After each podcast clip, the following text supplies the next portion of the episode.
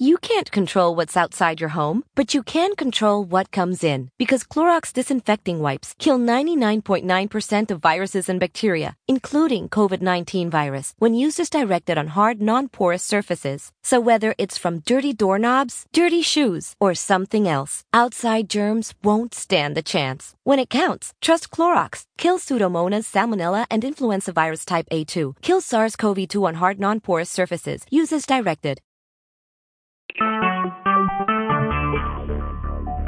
Talk shoes. Recorded live.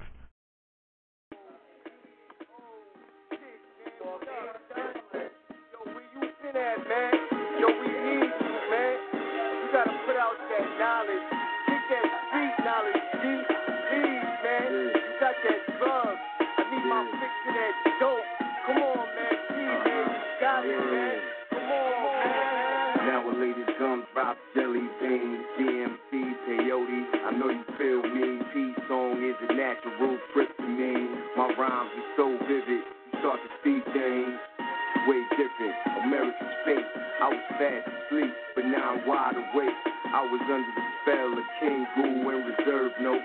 Religion and fashion, I used to be flashy till I had a total recall. Forgot what I already knew. It took me 33 years for me to see the truth.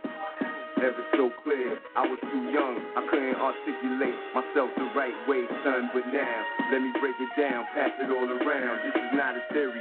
The conspiracy is real. They wanna put me in a straight jacket in a padded room. Tell the world it's 12 monkeys so they could be confused. Illuminati want my mind, soul, and my body. Secret society trying to keep their eye on me. But I'ma stay incognito in places they can't find me. Make my moves strategically. Uh. Illuminati want my mind, soul, and my body. Secret society trying to keep their eye on me. But I'ma stay incognito in places they can't find me. Make my moves strategically. Me? They say life is like chess. Fuck that, I'm tired playing games with you kids. Ain't no time for playing. Take the rhymes the same. I write it for the streets, for the hood. Inspiration, 5A, part of the map. Where it's poverty, I started with them all. But now I got an army of soldiers and troopers. The TV and the radio scared to death of us. So we hit the YouTube up. Now I got millions of views. Now watch how many rappers follow what we do. Now I'm too hoodie to conform to the program. I'm too much of a rebel for me to try to fit in. Nigga, it don't matter the color you skin. Right now you either positive or you negative. I got friends in high places, multiple races, and coaches on my side. All you got is paper. Illuminati want my mind, soul, and my body. Secret society trying to keep their eye on me. But I'ma stay incognito in places they can't find me. Make my moves strategically. Uh, Illuminati want my mind, soul, and my body. Secret society trying to keep their eye on me. But I'ma stay incognito in places they can't find me. Make my moves strategically. Uh.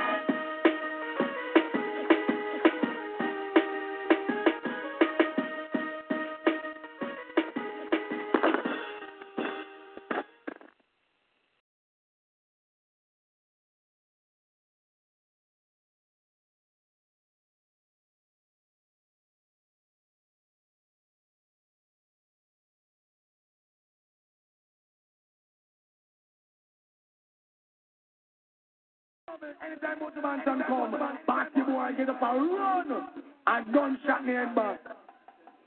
You tell him no crew. It's like boom bye bye in a batty boy head. You wanna promote the nasty man, them a feed dead. Boom bye bye in a batty boy head. You wanna promote the nasty man, them a feed dead. Two man each up and a hug up and a lay down in a bed. Hug up on another and a feel up blade. Send for the matic and the hoodie instead. Shoot them now, come we shot that. Do one jockey, give them fall instead. Them do one the sweetness between the legs. Y'all bend down back way and accept the peg. And if it's really hot, you know she still now go fled. And some man still no on the panty red. Fear body business, them love. They say boom, bye, bye, in a body boy. Eh. Why not promote the nasty man, them a feed. Boom, bye, bye, in a body boy. Eh. Why not promote the nasty man, them a feed. Woman is the greatest thing that ever put on the land. But But you love no from head down to foot bottom. But some man a turn around. Where them get that from? Beat that not for talent. Beat that is for Dan. Two that is not for Paul. Two that. The mama clad. Them get that from. Here come the DJ name Buju Banton Company. Shake me a cat. Boom, boom, boom, boom. Bye, bye. In a batty boy. Eh. When I promote no nasty man, them a fi do. Boom, bye, bye. In a batty boy. Eh. When I promote no batty man, them fi do. Now me say this is not a ball. Give me say this is not a deed. I come near with any skin must feel. Him up bad like a old tire wheel.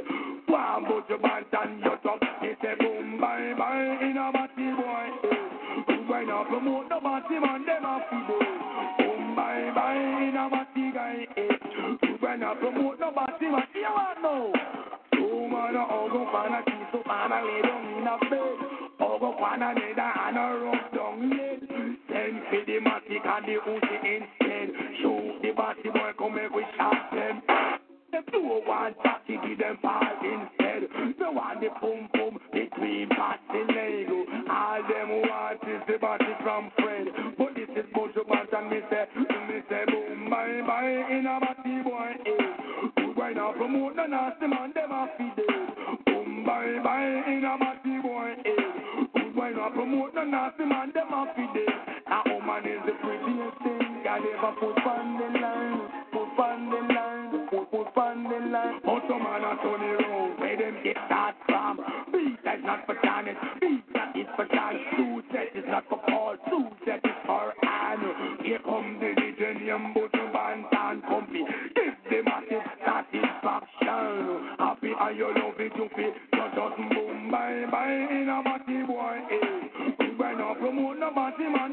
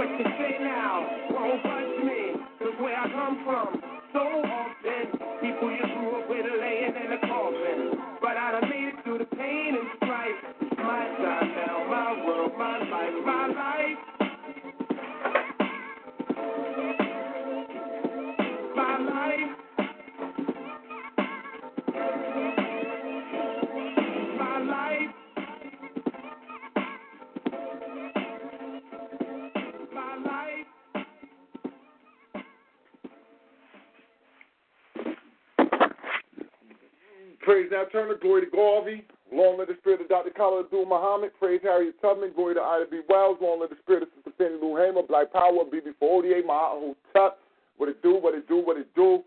Out there tonight, family woke the feet on the ground radio, FOGs, refugees. We doing it up right night tonight, Think Tank Thursday. We're gonna come get it in. We got our sister Camille gonna come on in and drive this bus for us. You know what I mean? We're gonna be dealing with uh holidays, the holidays that these uh, Europeans have put upon us. You know what I mean? You know, we got a uh, popular one coming up on us. People try to make us celebrate every chance they get. You know what I mean? Um, and come up with all type of reasons why we should put our energy into this thing. But I'm keeping my energy out right now. Um, but yeah, that's what we're gonna get into tonight, family. We're gonna we're gonna definitely do the do the right thing. We're gonna do the right thing for the family out there. Let me get my talk show open, get that thing going. Bond, big this up large. Get my, get my thing open right for the family. Uh, I'm ready to get busy. Ah. It's going slow. It's working slow. It's working slow. Part of Self Family is working slow. It's working slow. But we're going to work it out. We're going to get this thing right. We see who out there in the community, see who out in our audience. You know what I mean? Uh, here we go. Here we go. Here we go. Now we got this thing going. Now it's going. Now it's going. It's starting to make its move. It's starting to make its move. All right. All right. Ah. Uh, I gotta, I gotta, I gotta somehow fix this too. I just remember, I just remember the shit that I'm doing just not going to work up here. Have to use. I don't have to use this.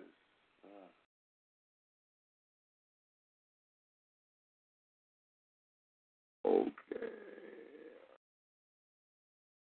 Okay, family, I got you. I got y'all out there now. Bang. Bang, bang, bang. I got y'all out there. And you know, your brother born normally wasn't being shooting through on Thursday. You know, brother born trying to take one day off off the week, man. You know, I'm a hard grind over here on a hard grind, you know what I'm saying? So we wait for the family to shoot on in. I see the shooting out there in the cut. You know what I'm saying? I know he on his grind right now. So he's just able to shoot in. You know what I'm saying? And come come, you know, just come tune in real quick with the family. So, you know, we want to send that black power and, and salute out to the brother for, for just coming in when he can on that grind. Um, other brother, brother Little been on the on the hard work grind, 12, 13 hour shifts. You know what I'm saying? So he been hard pressed to get in, but he wanted to make sure the family know that he, you know what I mean? He out there, but he just on a hard grind also. You know, it's it's like that. If you ain't working, you ain't working. So that's what goes on out here. I mean, we out here getting our action into place. But um, besides that, we wanted to deal with the Mashaka Musa Barashango. I'm looking for my Barashango right now. I'm looking for my Barashango. Can't find my Barashango. Um, misplaced my Barashango some way, somehow. I misplaced my Barashango. But I think I might just play this little piece for Barashango, little 15, 20 minute clip. So you just get an understanding of, um, you know, uh, uh, today's topic dealing with these uh, holidays that uh, that the Caucasian puts upon us. Um, one of them, such as Columbus Day, just passed.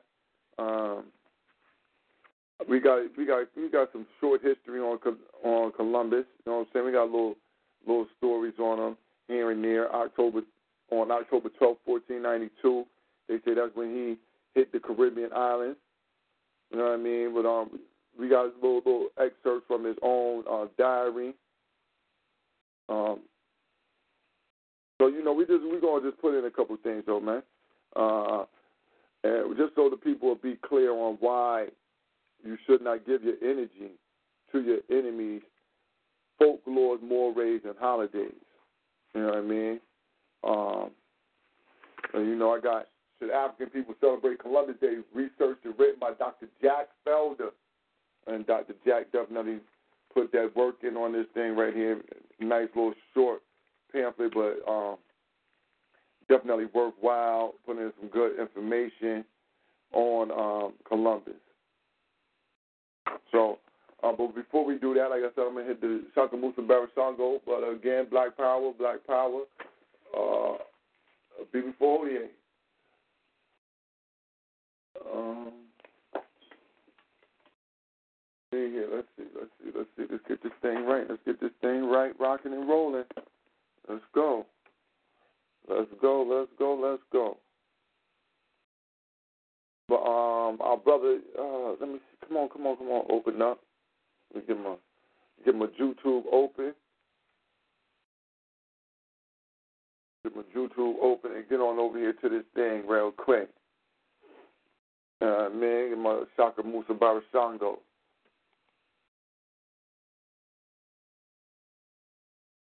Oh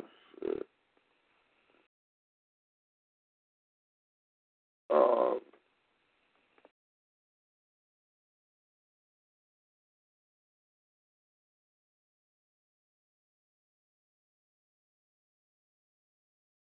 That's right, the Ashango European holidays. That's where we going with it. So we're gonna pull the brother, you know what I mean? Uh, let him hit you with a couple jewels real quick. If you really, if you want to know how to spell his name, it's it's Ishakamusa, I S H A K A M U S A Barashango B A R A S H A N G O Shaka Musa Barashango.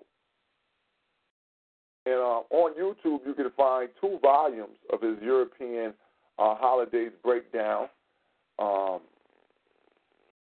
and like I said, they're both uh, excellent, excellent, excellent diatribes. Let me let, let's see here. Let's see here. Let me let me take this down some. Take this down some. Let me um. Me give you the opening. I'm gonna give you the first uh uh uh three first uh let me see the first two parts I'll give you of Shaka Musa Barashango and then I'll I'll go in a little bit further and let them drop something on you. I really I'm really thinking about um, also gathering the Honorable Priest Isaac. Pull up some Honorable Priest Isaac because he definitely uh, put in a couple of things on these folklores and uh, things of that nature. But we're to hit a little clip from Dr. Shaka Musa Barashango. Uh, get my stuff, get my things right, though. Let me see here. Let me see. Let me see. Yeah, that brother goes in too, brother Born. Yeah, uh, excellent, excellent resource. He has books out. Um, matter, oh man, he has several several books out. Um, and the books are feature books where you you know you're gonna go and you're gonna get that information immediately. Immediate. Mm-hmm. Not gonna take you all over the place. He's gonna put you directly. He's gonna put you right on it. And so as Right. I say, your brother Born, he he in here just um, you know, just trying to do my work, man. Just trying to put this work in, man. You know, family. I'm, you know, it might be about a two-hour show tonight. Your brother just there. You know, your brother got a lot of things going on, so I don't mean to uh, hit and miss, but we'll see how this thing shape up. Know I. I just want to say, brother, if we play that, that um, it's important for us to understand, um, you know, the elders' position on breaking down uh, holidays is is it's really a, a culture. You're promoting a certain culture, and you're certain you- you're supporting a certain uh, historical context for that culture. So when we say Columbus Day, you know, what is this? You know, what is this? What is this day symbolic to the, a particular culture? What happened during that history that influenced or affected that culture? And the elder gonna go right in and explain that. So a lot of times we shouldn't be quick to give energy to holidays that we really don't know no, no history of or we really have no knowledge of. In fact, we're just giving energy out of ignorance, you know, celebrating for the sake of celebration, and without knowledge of what you're celebrating, you can be actually celebrating your downfall or and if your enslavement. I think that's very important. Um, you know, to contextualize what you're going to play. Um, why you know why the theme you know what is holidays? How are holidays uh, produced? Who supports them? Why are they being supported? Why do they get on calendars? You see what I'm saying? Uh, uh, what criteria has to be met to produce a holiday?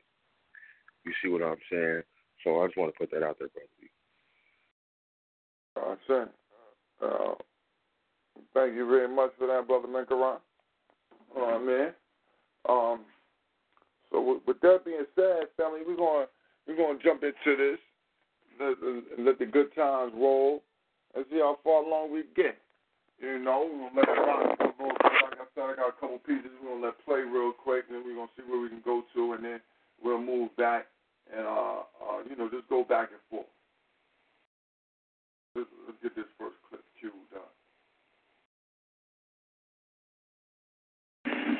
often we are compelled by the conditions and the environment we live in to look at things in a fantasy manner, a fantastic way, rather than from the viewpoint of reality. The object of the whole African centered movement in bringing forth accurate information, not only in terms of history, but every other field of discipline, is to be certain that we as a people are able to be confronted with and be made to deal with and to have the tools, the powerful weapons of reality. Whether that reality is pleasant or unpleasant, we must be able to deal with reality in order to be rational and sane and to reach that place for which we are being called to go. And that's why we entitled this a topic tonight, Holidays from the Perspective of African centered Historical Reality. Why historical reality? I'm reminded of the words of El Hajj Malik El Shabazz, peace be upon him, known to us as Brother Malcolm, when he said, Of all our studies, history is best qualified to reward all research. And so it is. When you get into the history of something, then you have a better understanding of what it is, what it was created for, what are its purposes and objectives. So that's why we're approaching it from the perspective of an African centered historical reality. African centered because there is, has been, and we are still being subjected to a Eurocentric worldview. And there's still a great and wondrous struggle going on to break the bonds of that worldview. And so now we must do things from what we are, and we are an African people. I know I don't have to explain that to anybody in here tonight. And that's how you see things, how you look at things from your experience. We have several premises I would like to discuss with you before we get into the historical elements of the topic tonight. The first premise is holidays are the institutionalized celebration of the thoughts and ideas of a particular philosophical worldview. What does that mean in essence? Not that you really need an explanation of it, but I always have to explain sometimes even what I say to myself. The institutionalization of our own thoughts and ideas and our own creations.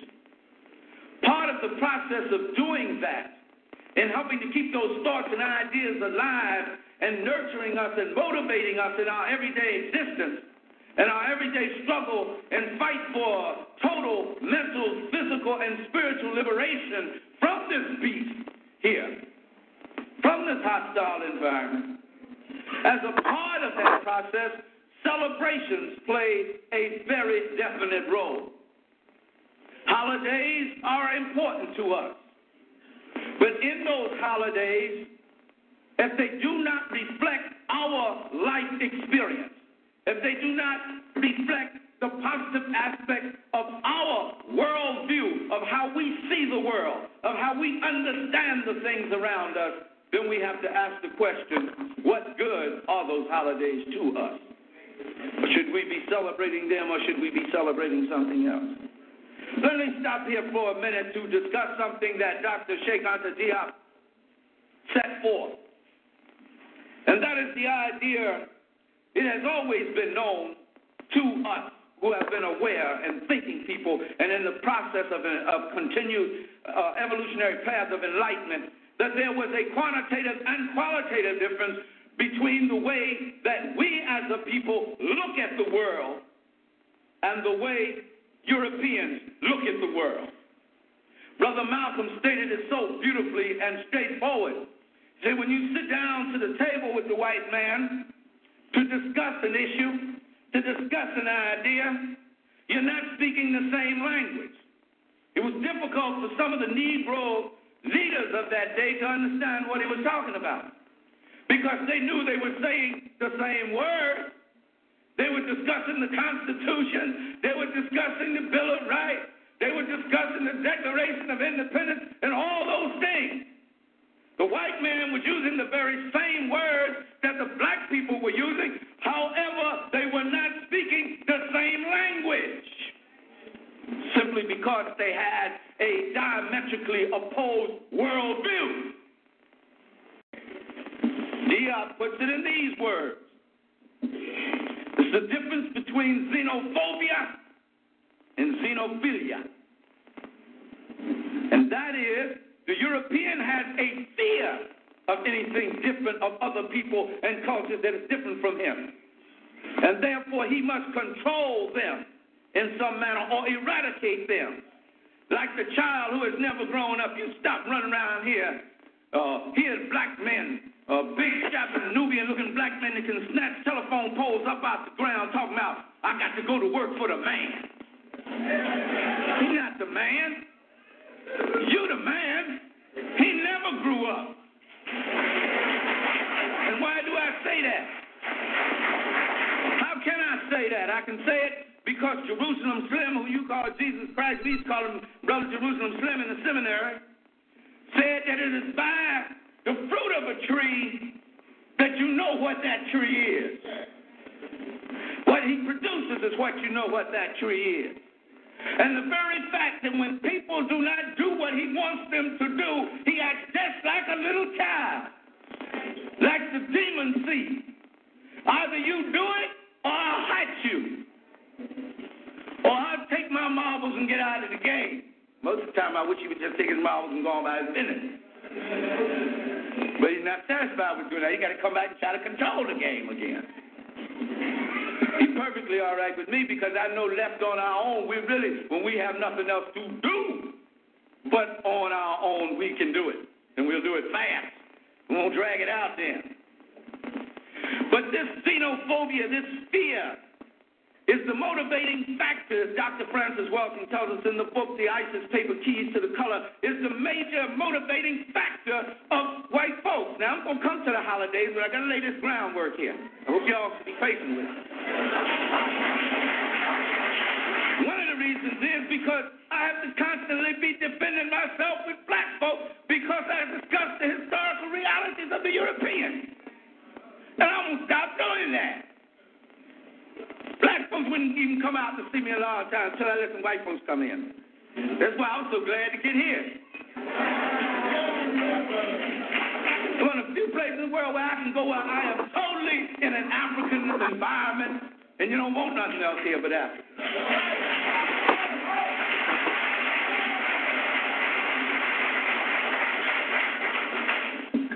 Now, African people, in their natural state of being, and most peoples of color tend to have a xenophilic approach to life. That is a love of other people, an embracing of other cultures, a sharing of culture. So you have these two different things. So now, when you celebrate European holidays, whose major motivation is the fear of his genetic annihilation, his phobia of other human beings, what type of celebrations do he have? Those celebrations that are built around that worldview, which is essentially xenophobic. When you celebrate that, you are celebrating something opposed to your very nature because you are by nature in your natural state. And I'm saying natural state now. A lot of us didn't got out of natural state. We didn't breathe the Holy Ghost, as Jesus talked about. If you know what that means, those who understand, let them understand what has been said. And when you are in your natural state, your idea and purposes for a celebration is different. So I wanted to uh, deal with that first premise. You still with me? You all right? The second premise the celebration of holidays.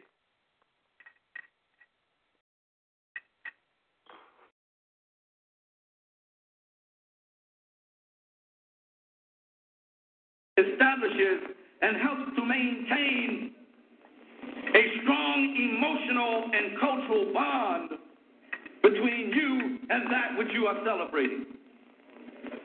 A strong emotional and cultural bond between you and that which you are celebrating. Anything that you jump up and down and sing about and dance about long enough becomes very much a part of your being, and you feel something for that because it brought you joy at the time that you were doing it. So you have an emotional and a cultural bond and connection with it.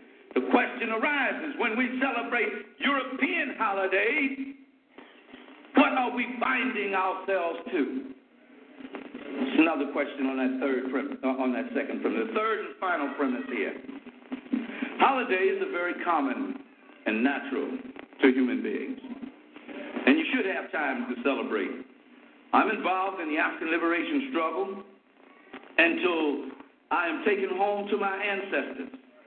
Unless I should lose my mind, and when I do that, somebody please put me out of my misery. Because if Ishakamusa is no longer involved in the liberation movement, then you know he has gone plumb crazy. And he needs to be taken and worked with and to bring all the African centered uh, behavioral science to try to heal me and lock me up till I get straightened out. As long as I'm in my right mind, I'm committed to the African liberation struggle. However, I do not view it as a struggle, as said, it's the African liberation movement. Because many times when brothers and sisters get to talking about we involved in the struggle, they make it hard for themselves and anybody else who may be interested in it. It is a happy thing that we do, those who are participating in it. We chose that this is the road we would go rather than be manipulated and controlled by something or someone else. Now, that's a happy choice. That's a choice that a lot of people don't even know they have. So now the fact that you made that choice, you must be a happy warrior. It must be a joyful task. You fight better when you're happy. Even if you, when it comes to the point where you have to take an enemy's head off, do it with a smile.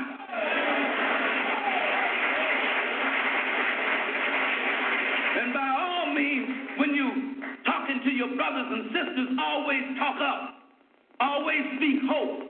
Always speak joy. Always speak the fulfillment of the promise that has been given to our mothers and our fathers ever since the days that we were brought off the slave ships here. They knew from generation to generation that this day would come. So talk in them terms. I have it in my household. When I ask my children what happened, they have to respond on demand. Say, what's happening? Black folk on the ride. Don't tell me I don't know. Some stuff like that. And when they forget, I keep asking questions till I get the answer I want. They get tired of it, but at least it's a part of the right programming process, conditioning process. So it's natural for us to be happy and to celebrate. We started out by celebrating the harvest on our own land when we created the science of agriculture, the success of the hunt, uh, the rituals and celebrations of the rites of passage. All these things are good reasons for celebration. For us, we have a lot to celebrate in that we were able to survive this beast all this time in this hostile environment and still come out with some degree of sanity. I said some degree because, as Dr. Ben says, we are all crazy to some extent, having been here and survived under these conditions. But we're still able to function. And also, we celebrated so often victory over an enemy. But never in the history of the world have I ever heard of a people celebrating the victory of their enemies over them. Do you get my point here? They may remember that, but they will not celebrate it. The only people I know now presently in the world is the Negro and other people who are mentally subjugated by white supremacist uh, uh, uh, culture around the world that celebrate their enemy's defeat of them. So when we study European holidays, we have to ask whose victory are we celebrating? All right, I, I hope y'all don't get angry with me in here. I don't mean to be a killjoy, but I just have to deal with history, the story, our story, as it is. Now, I'm going to attempt to, and you'll have to let me know when my time is coming up, because uh, I just, Dr. Bench, I ain't got time. Watch, watch. Have to move with the spirit. And in the spirit world, we don't know nothing about no time to get in there. But I know y'all got things doing that, so you have to let me know when I get there, all right? I'm just going on now. We're going to try to deal with five European holidays, from historical perspective on them. And that is who discovered Columbus? Because he sure didn't discover me. Second one is Halloween, and I forgot what sister, who was the sister on the radio program, Dr. Felder, with us that day at WLIB, that came up with that, uh, the Night of the Living Dead. Misgiving, a celebration of horrors, Xmas, the Merry Mess, and even if I don't get to some of the others, I'm going to talk about America's Independence Day, the 4th of July. I'm going to get to that one if I don't get to that. Y'all pray for me now. Y'all send out good vibrations so I can. In order to deal with this who discovered Columbus, and I'm, I'm, I'm starting out with the Columbus Day thing because that's how they begin the whole holiday season here in this country. That opens the whole thing up. And the reason why I'm putting a lot of emphasis on that this evening is because all this year here in 1992, they're going to be talking about the quincentennial of the coming of Columbus. And they will be bombarding our children's minds with this, intimidating them with this. And their peers will be looking at them and saying, Why are you not into this? And we have to give them a strong, sound historical basis and logical basis upon which to say, I just ain't with that. That ain't down. That ain't happening for me. I dish that. Say. And this is the reason why I recommend that. I didn't come here to tell you what to do or to make any choices for you, only to show you the other side of the coin. Some of you have already seen that side of the coin, but it ain't going to hurt us to look at it again. At that time period, talking about 1492, now we must assess here briefly what was going on in the world then. Contrary to what we have been miseducated to believe, the world was not waiting for white folks to come and bring them Christianity, civilization, or any other thing. They didn't even they didn't invite them and they weren't looking for them. They did not need them for anything whatsoever. If you study what was going on in the Olmec and the Mayan and the Aztec civilizations here, and what was going on in China and India and everywhere else around the world and on the mother continent, nobody needed what white folks had to offer. So I want to get that clear.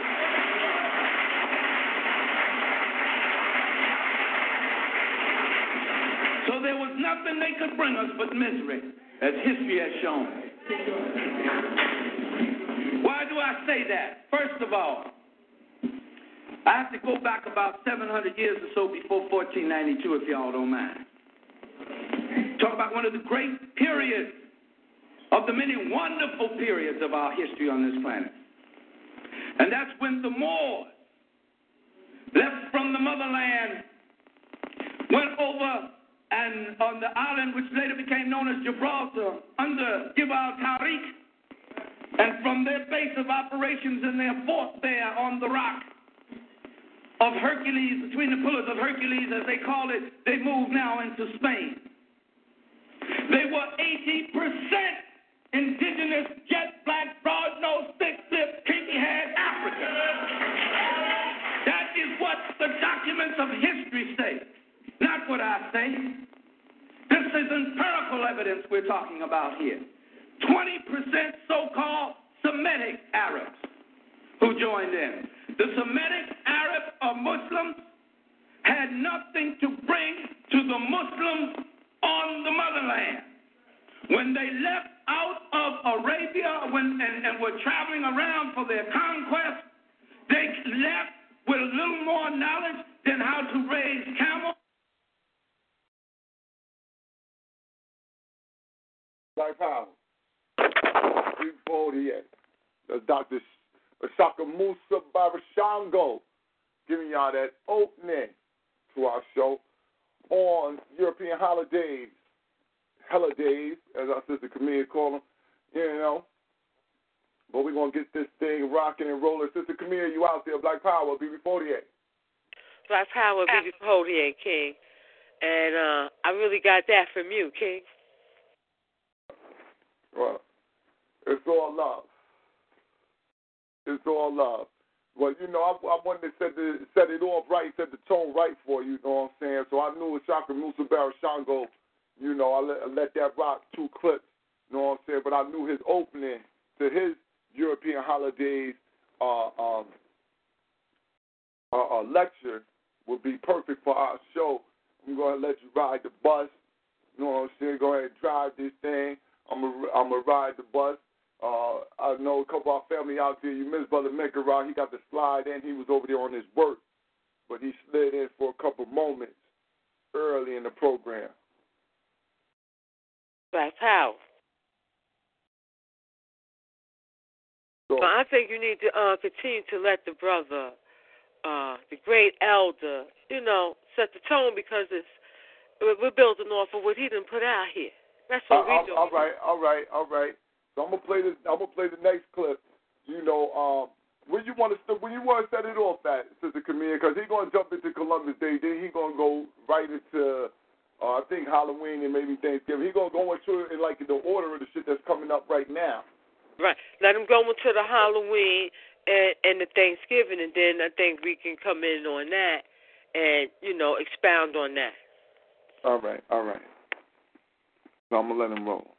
All right. And how to say to have her cheek. It was only after they went in and conquered Egypt that they now come out with this new light and knowledge. This resurrection of the old classics and, and the zero and all that. And it was the indigenous Africans still living in what came to be misnomered as Egypt and Kemet there, which introduced them and taught them just like they had taught the Greeks, the Romans, and everyone else who had conquered them. For as Asa Hilliard tells us, they conquered us militarily, but we always conquered them culturally and scientifically, for we had the knowledge to do that. Why, even in slavery, they had to depend on the black slaves to teach them how to do things. So even though we were their slaves, we still had to conquer them morally and intellectually. I want you to think about that. They didn't have to teach us how to read and write when we first got here. We already knew how to do that. It was only the next generations where they had taken that from. But we had to come back and learn that again. Most of them who brought us here couldn't read and write.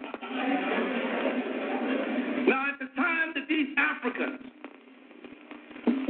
into Spain, not five kings or queens throughout all of Europe in any of their nations could read or write. Not five were literate. And couldn't anybody read the Bible but a few of the priests who could read, and it was chained to the wall so that only they could read it. The common people did not have it.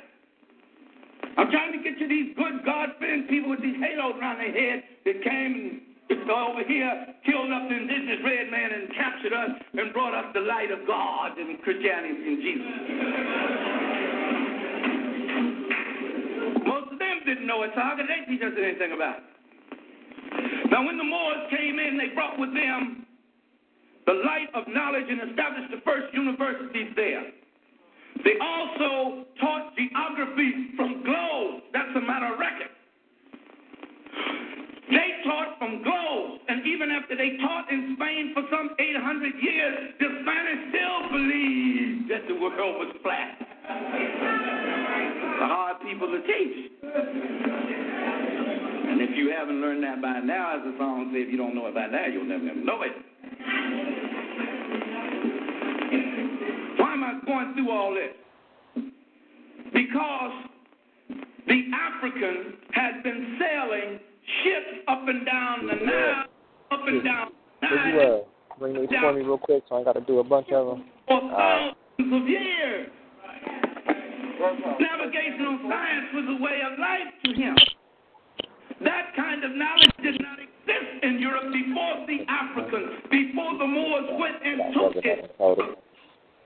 I'm sorry we did it, but it happened. Now, in 1310, Mansa Muhammad Abubakar II looked out over the Ethiopian sea. It wasn't called the Atlantic Ocean. It was the Ethiopian Sea. How do I know that? Because I looked at the maps of the of the 15th and the 16th century. And others have looked at it.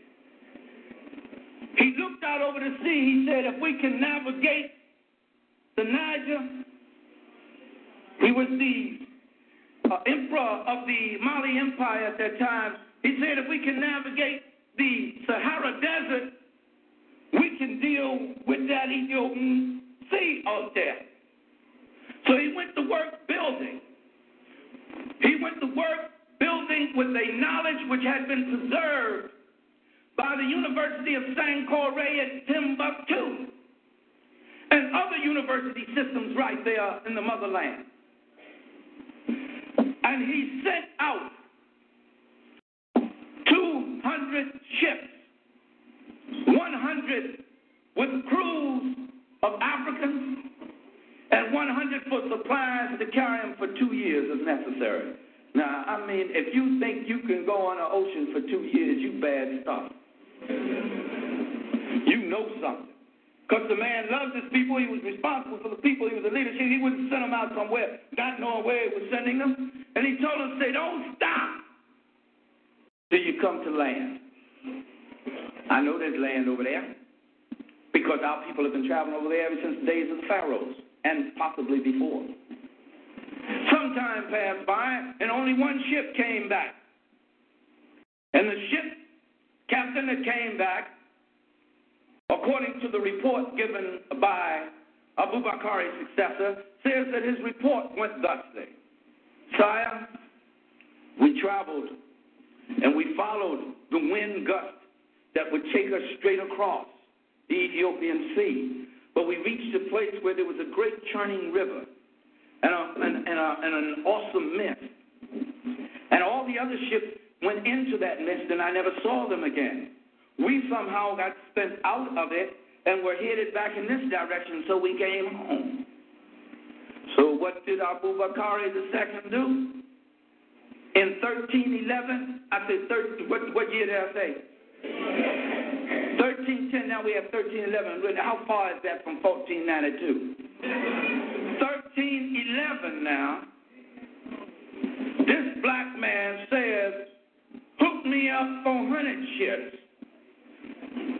200 to carry people and 200 to carry supplies. And I'll see you later. Gave him five and got in the wind.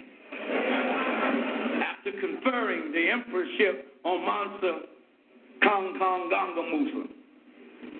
He was never heard from on the continent again. But the records of the Aztecs, the Olmecs, and some of the other people there recorded that a strange group appeared on their land.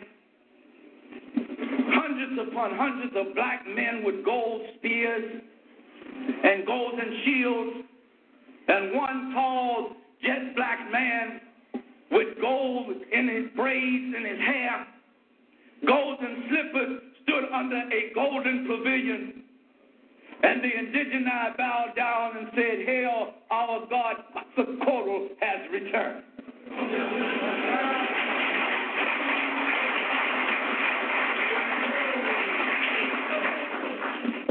In 1311. Now, before I get back up to 13, uh, 1492, y'all all right? Okay, I don't, I want to bore you with all this stuff.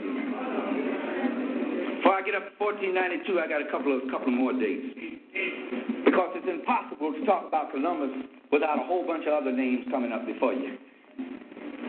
Of course, we know Cortez, Hernandez, Balboa, and all the rest of them.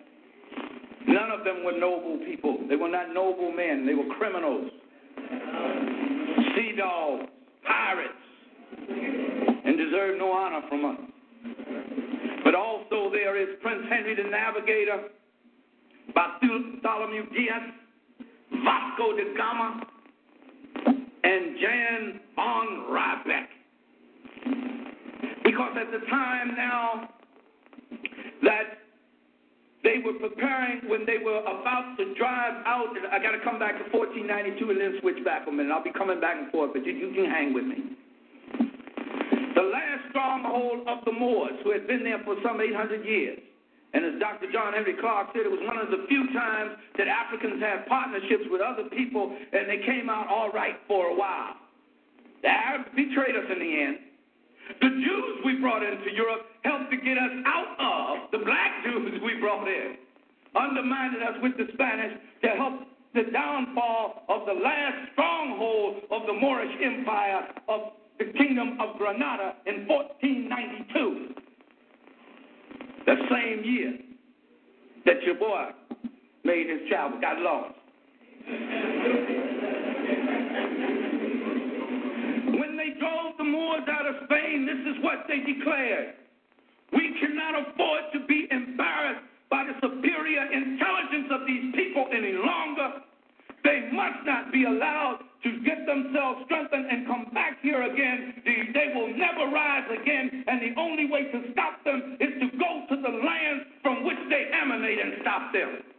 We couldn't do that before because we did not know how to navigate the sea. We did not know how to build ships. But now that we have run them out of here, we can take the knowledge that they left behind and we can now go and exploit the world. Not explore the world, exploit the world.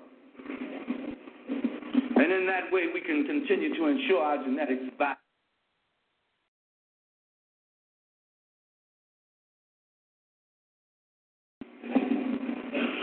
So in 1444, Prince Henry, Henry the Navigator leaves out of Portugal and heads down the west coast of Alkebulan, commonly known as Africa. Because the Portuguese were heading for Africa, the Italians and the French and the Germans were still trading with the East, but Spain couldn't get through to the East because they would have had to fight the Germans, the French, and the Italians to do it. They would have had to fight the Portuguese to get to Africa, so Spain said the only place for us to go is west. No place else to go. But we got to find some land to exploit, or the other nations around us are going to become so strong and so rich, and they will whip us and, and subjugate us to them. These are Europeans talking about fighting among Europeans now. Prince Henry the Navigator comes down to the Congo and takes back, begins immediately, after taking back four of Mother Africa's children, begins to recommend the slave trade from there to bring and import Africans into slavery into Portugal. In 1487 to 1488, Bartholomew Diaz, another Portuguese, rounded the, the Cape of what they call Good Hope in southern land, Azania, because I don't know where South Africa is. I look on the map, I cannot find it. I know where Azania is. That's what the people who are struggling there for their liberation call it. Then in 1497, Vasco da Gama rounded that cape and found the route they were looking for to India. What it was, these people were going hungry. They were suffering from diseases. They were just being decimated by the plague and everything else. So they were going to other lands to find medicines, to find other things for their own survival. They were not going to carry the light of civilization. They were not going to bring people to Jesus. They were not going for any of those reasons. They were going for economic reasons and strictly survival reasons. That's what it was all about. That's why I say when they tell your children in school about the, the great explorers, no, they were exploiters. They were not explorers. But here's the kicker. I'm going to be back to 1492 in a minute. In 1652, the Dutch East India Company, which was trading in slaves, most of its money was made from slave trade of African slaves, sent and a naval surgeon named John von Riebeeck. And he established the first white settlement in Azania known as Cape Town. Now, why am I going through all that? Because African children there who are compelled by the miseducation system, the white supremacist miseducation system of the USA there, the United, uh, uh, uh, the Union of South Africa, same initials as the United States of America, tell these children that they must celebrate the arrival of Vasco da Gama Bartholomew Diaz and John von Riebeeck. And their arrival opened up the door for the destruction of their civilization and the state that they're in now. Now, that is mental and cultural genocide. However, many of us here have no problem seeing that in relationship to Azania, but we have a problem seeing it in relationship to our experience here in America. And I say, and I hope I can back it up, that to tell our children to celebrate Columbus Day is the same as telling our brothers and sisters on the continent to celebrate the arrival of John von Riebeeck. The same equation. Now, why do I say that? Let me give you a little background on Christopher here. Got my notes down here somewhere. Hold on. I'll be with you. I'm not gone.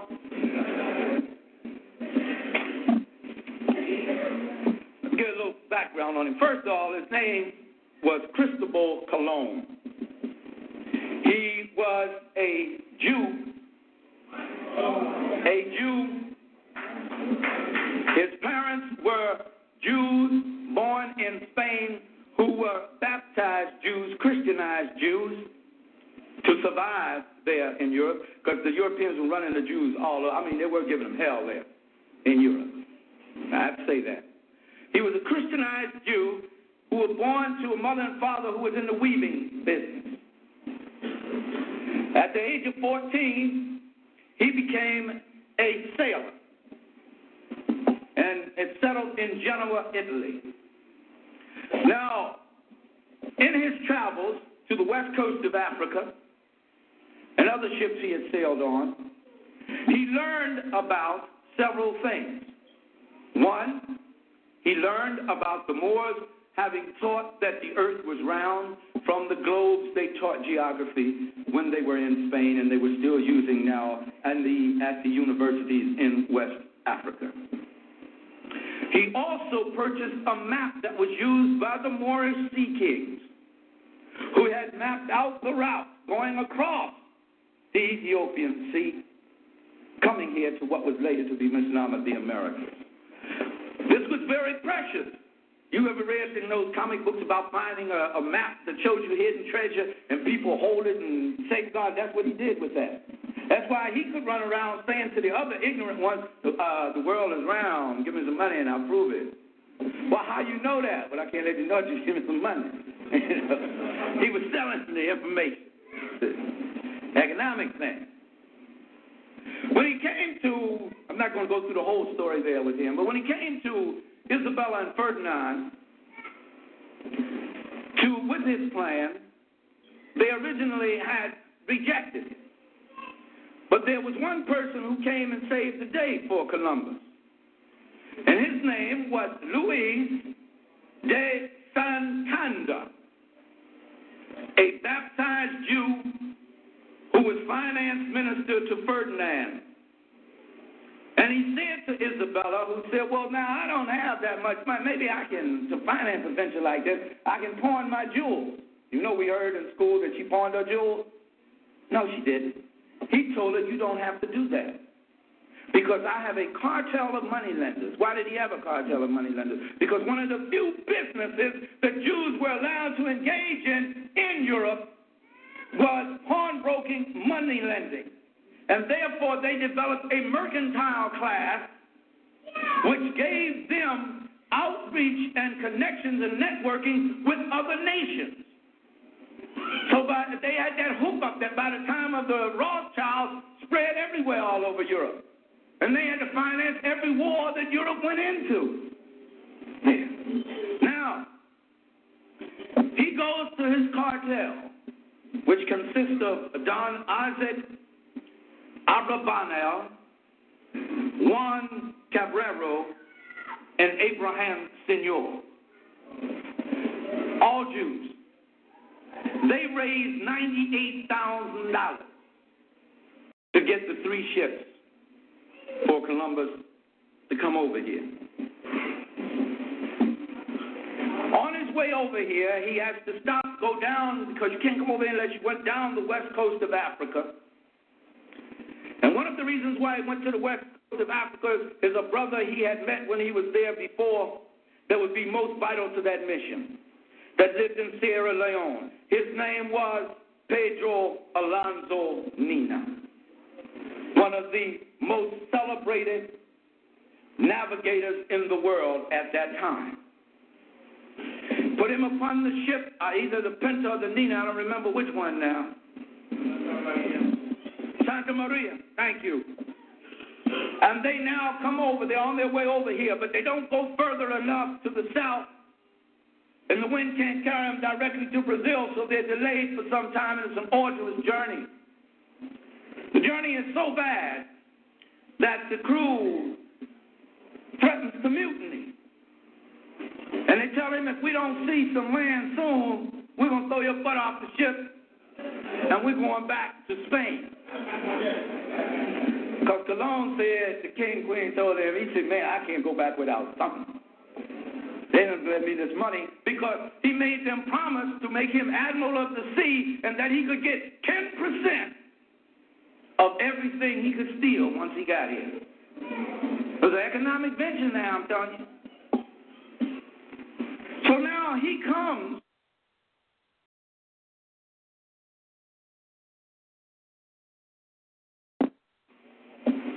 Uh, he's almost, he's not far from land. They're about to commit mutiny. And I understand, I'm told that Pedro Alonso Nina looks off of his ship and he sees floating in the water twig with leaves on it and some blossoms, which is a sure sign that they're not far from land. So he says, hold on, don't mutiny yet. We got to be near land to see something like that. And then a few hours later, they do see land. I'm not proud of it, but the brother saved Christopher Colon's behind right then and there. Now, when he gets here, this is the report he gives to Spain when he returns. He leaves a, large portion of his crew here on the island of what was become, become known as Haiti. I want you to keep that in mind because we're going to come back to that in a minute. You all right? Y'all so quiet out there. I hope I ain't boring. When he gets to bring his report back to Spain, I know I'm hopping around quite a bit, but I'm trying to cover a lot in a few minutes here. And as I read from uh, African People and European Holidays, uh, Mental Genocide, Book 1, page 32, this is a report that Christopher Colon made to his sovereigns in Spain. He's describing the people he encountered here. The people he what? That means the people that were what? Already here. As one comedian said, you can't discover nobody who don't want to be discovered. How you gonna discover something that's already there? He says this, so tractable, so peaceful are these people that I swear to your majesties, there is not in the world a better nation. Do you hear what he's saying? This white man that was supposed to have to come to these savages and stop them from eating up each other and teach them about God and everything and civilize them, he's saying he, he has never encountered a better nation than what he encountered of these people here. They love their neighbors as themselves. What did he say? I thought we had to wait until the white man come to teach us that. Love your neighbor as yourself. That's a part of the Christian doctrine. Love your neighbor as yourself. These people already had it. Didn't anybody to bring it to them. It was already here. And their discourse is ever sweet and gentle and accompanied with a smile. And though it is true that they are naked, now to Europeans, anybody that wasn't covered from head to toe was naked, because as Frances tell you, they had a problem with their own physical body. African people and people of color like to get that sun, get that raw into them. Women could walk around bare-breasted because they would not be disrespected. Nobody would disrespect. Couldn't do that today because my mind's been twisted all out of shape. But it was uh, nobody would think to disrespect an African woman in those days. It was unheard of, and it could cost you your life. In some communities today, it can cost you your life. Says, though they are naked, yet their manners are decorous and praiseworthy. Columbus goes on to recommend that these friendly and hospitable people be made to work and sow and do all that is necessary to adopt our ways. Do you dig that? Sheer arrogance to adopt our ways. The people were all right the way they were. They didn't need anything from him. Which he displayed the ten Taino Indians he had captured and brought to Spain. Now, on his second voyage back, I've got to read something to you. Is that all right? And so some people won't call me a racist in reverse. I'm going to read from a white man this time, okay? Will Durant the Story of Civilization, Volume 6. This is what he wrote about it. When Columbus returned on his second voyage, after uh, he had left this colony of Spaniards there on the island of Haiti, he returns now and, mercy, hold on again,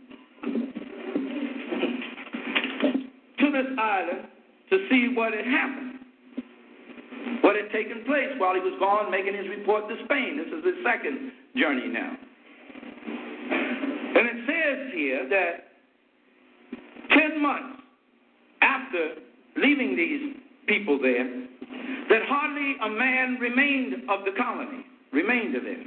The Europeans, and this is in Will Durant's language now, had roamed the island, robbing the natives of gold and women. They had established a tropical paradise with five women to each man. They had quarreled and murdered one another, and nearly all the rest had been killed by the outraged Indians. Now the brothers had opened up their arms and said, Come on in, there's plenty, you know. We'll share. These folk acted so bad they made the bloods bad there, and they started killing them, which was their right to do. They said they should have slain them at the bay in the first place. What? I'm not talking violence, I'm not talking hatred, I'm talking our survival. He goes on to write, he turned back towards Haiti October. He left another colony there now, and he went on to explore some other islands, right? He looked for some other islands to explore. Because up until this time, he hadn't found really anything to take home but those 10 uh, uh, uh, indigenous indigeni there, uh, which they called Indians there. And, and uh, Isabella and Ferdinand said, you better come up with something more than that. Because we got to pay this $98,000 back to them Jews. So you better come up with something. That ain't going to get it. He turned back towards Haiti October 29, 1494, wondering how his new settlement had fared. He was shocked to find that it had behaved like its predecessor, that the Spaniards had raped native women, stolen native stores of food, and kidnapped native boys to serve as slaves, and that the natives had killed many Spaniards in revenge. Columbus himself now became a slave dealer. L- let me read that again. Listen very carefully to this. Written by Will Durant, one of the four, Dr. Will Durant, one of the foremost uh, European historians. In The Story of Civilization, Volume 6, page 265. If you don't have it, go to the library and check it out, please. Columbus himself now became a slaveholder. He sent out expeditions to capture 1,500 natives. 400 of these he gave to settlers. 500 he dispatched to Spain. 200 of these died on the voyages. The survivors were sold at Seville, but died in a few years unable to adjust themselves to the colder climate or perhaps to the savagery of civilization.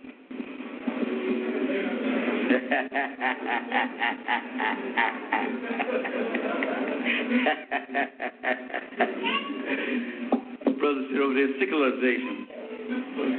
Civilization. The third settlement that he left here had survived, but one of every four of the 500 Spaniards that he left there in 1496 was suffering from syphilis. And the settlers had divided into two hostile groups that were now on the verge of war. These folks just love war. To appease the discontent, Columbus allowed each man to appropriate a large tract of land and to enslave the natives dwelling on it. This became the rule in Spanish settlements. With him on this voyage in 1498, as he crossed the Ethiopian Sea, he passed Africans on their way back home, carrying cargo. And when he got here, he said, What was that I thought? He said, Oh, them the brothers from over there. They've been coming, the Sun people. They've been coming here a long time. They brought us some gold. We gave them some things. They took back, they'll be back later. They do that all the time. Him was one of the most infamous creatures that has ever walked on the face of the earth. Bishop Bartholomew Las Casas. He looked at the situation. He said, These people can't stand up under hard labor. They make their living enjoying life. They fish, they hunt, they weave, they make rugs and things. They can't stand up under that hard labor. We're going to have to look somewhere else. So now the Portuguese have Africans, and they can do the work of 10 of these indigos, as they call them. So then he went to the Pope of Rome, the vicar. Hold on one moment. We're going to have to.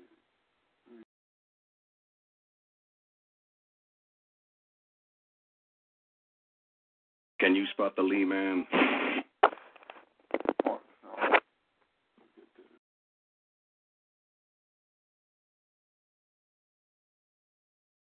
But that's the Sakamusa Barashango. We'll get this thing right.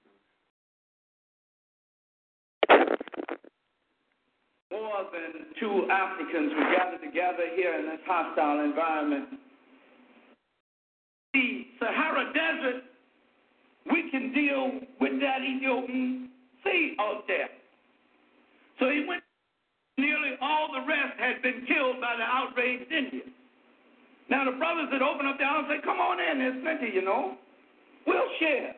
These folk acted so bad they made the bloods bad there. They started killing them, which was their right to do. They said they should have slain them at the bay in the first place. I'm not talking violence, I'm not talking hatred, I'm talking our survival. He goes on to write he turned back towards Haiti October. He left another colony there now, and he went on to explore some other islands, right? He looked for some other islands to explore. Because up until this time, he hadn't found really anything to take home but those 10 uh, uh, uh, indigenous indigeni there, uh, which they called Indians there. And, and uh, Isabella and Ferdinand said, you better come up with something more than that. So we got to pay this $98,000 back to them Jews. So you better come up with something.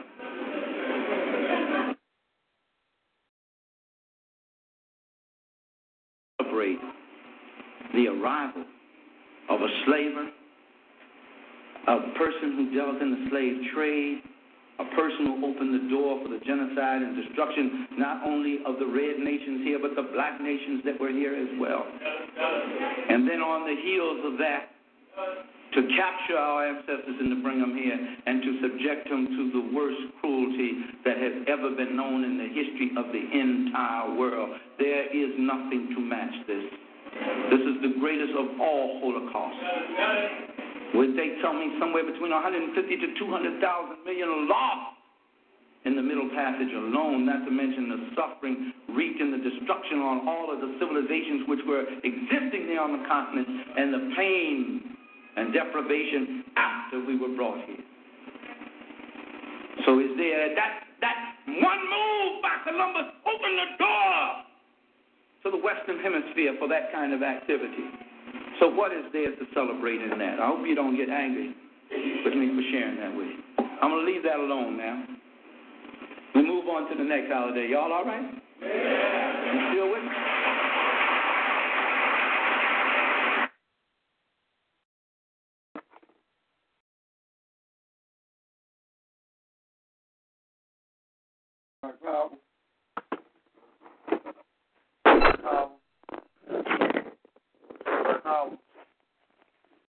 There? Black Power. Black Power. Uh, You want to add on anything real quick before we move on to the next holiday? Well, uh, the brother broke the. First of all, respect to the ancestor, um, for putting in that work.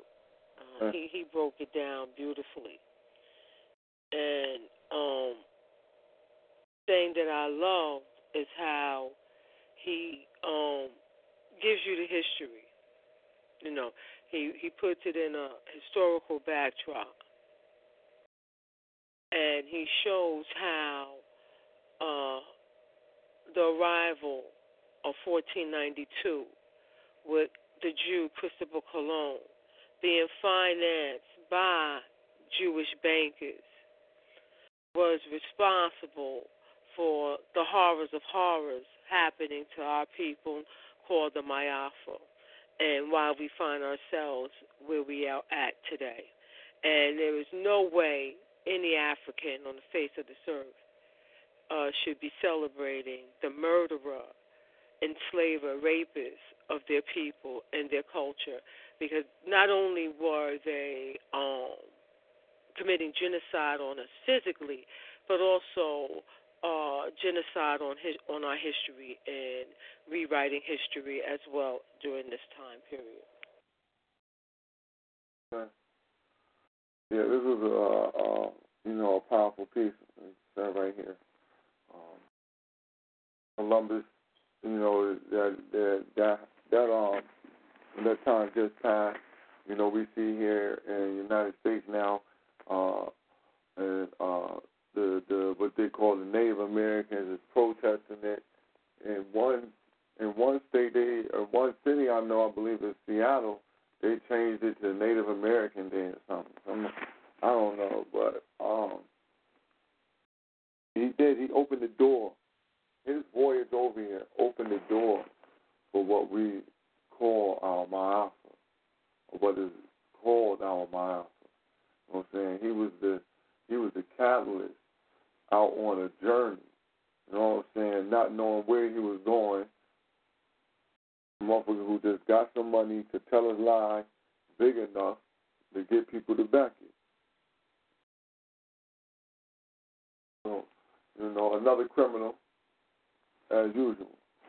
And then the the uh, you know, and then just hitting the points on how savage they was when they came over here, that he leave and come back, that they so savage that they at war with themselves in a land where it's, everything is there, man, you straight. Just relax. The people is mad at peace. And then they say that now we got to turn them like that. And bring them up there to the, they was in.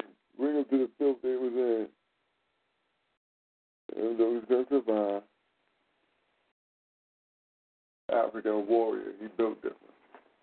He built different. We cut from a different cloth. But that's the um, part on Columbus, and we're gonna we're gonna rock this off and, and hit the and um, hit this next holiday. Next holiday. Um,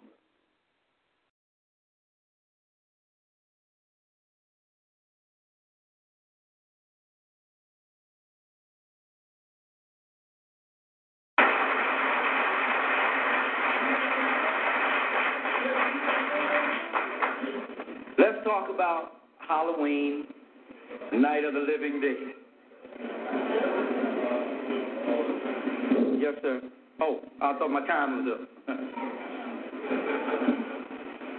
now, in order to, to get to this, I'm going to have to go a little further back in history. Now, we went back to 13, 10, 7, 11. I'm going to have to go all the way back 200,000 BP.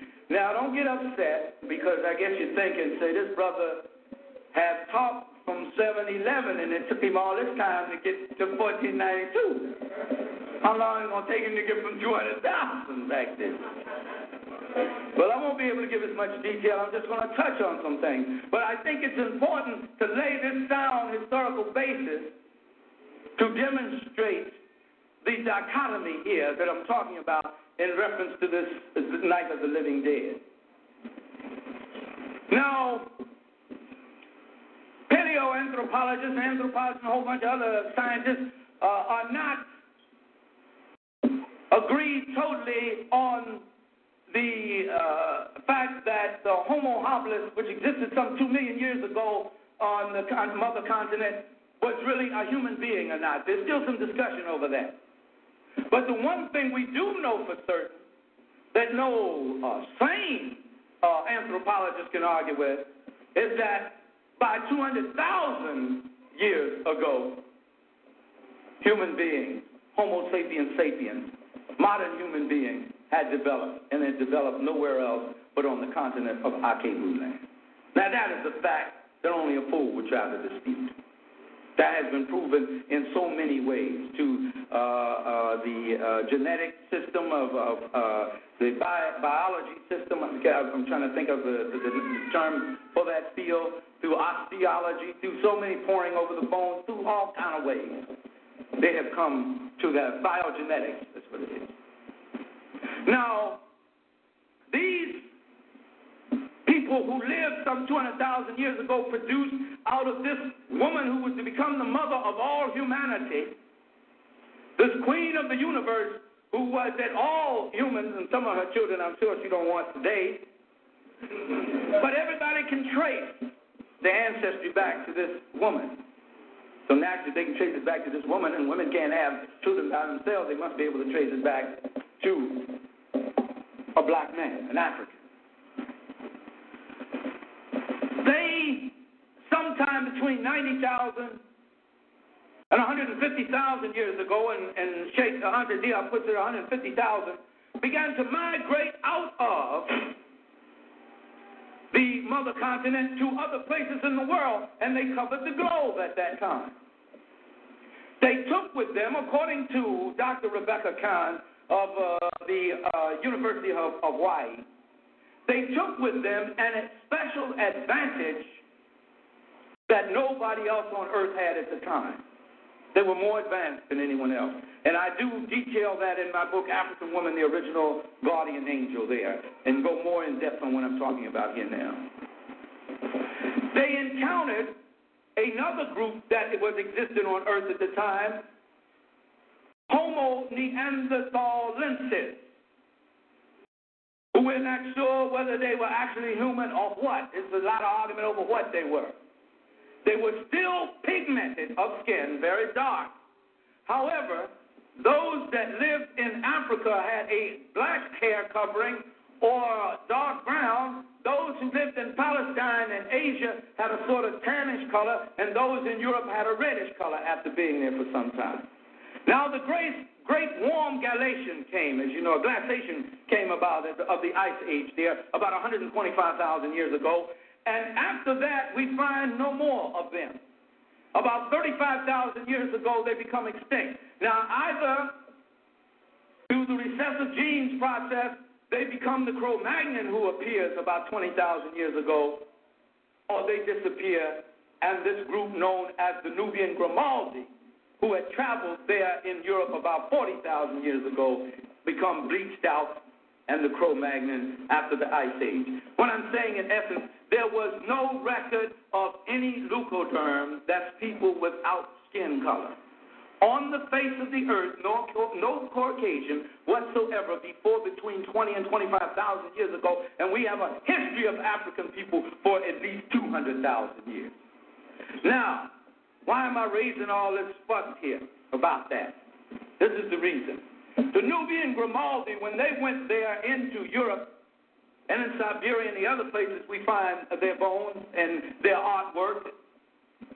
We find that they had a burial custom and system, which the later Cro Magnon, the immediate predecessor of the Caucasian race, did not have. It was a long time before Caucasians practiced burial.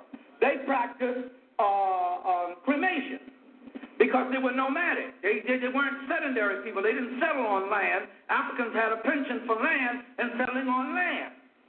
No matter how harsh the conditions, they going to make that land work for them because they had an attunement with land.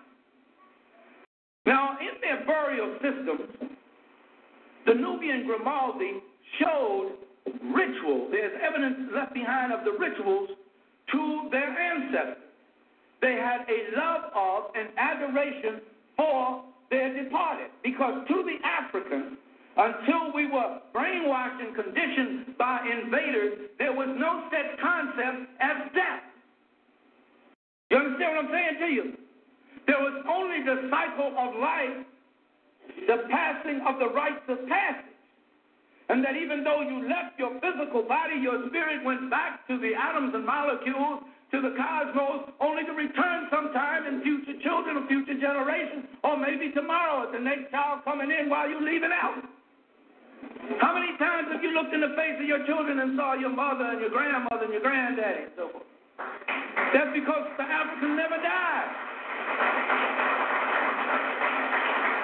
So if you never died, there is no fear of death, and that's why our warriors and soldiers of the past was that fearsome warrior, because they didn't have a concept of death. You can't threaten a person with death. You can't threaten them with nothing.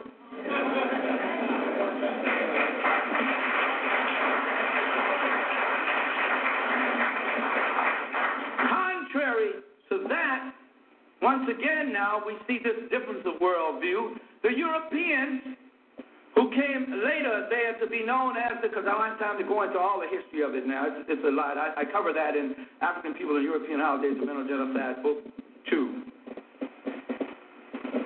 There came another group of Africans into that area of Europe known as Iberians between 8,000 and 3,000 before the Common Era. And they came to be known as the Celtic Iberians. They were Cushites who came there.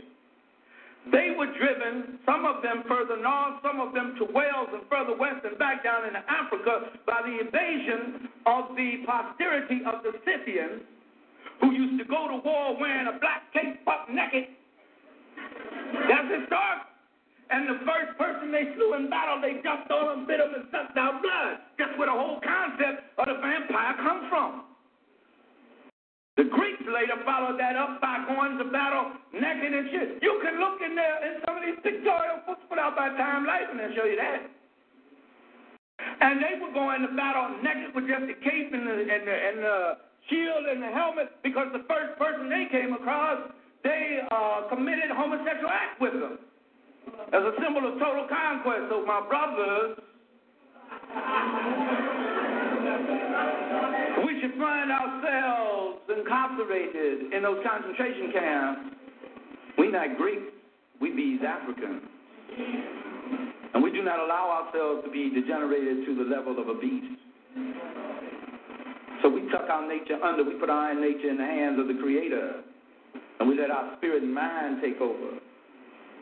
Because the one doing the pounding is as bad as the one that's been over. You're both faggots.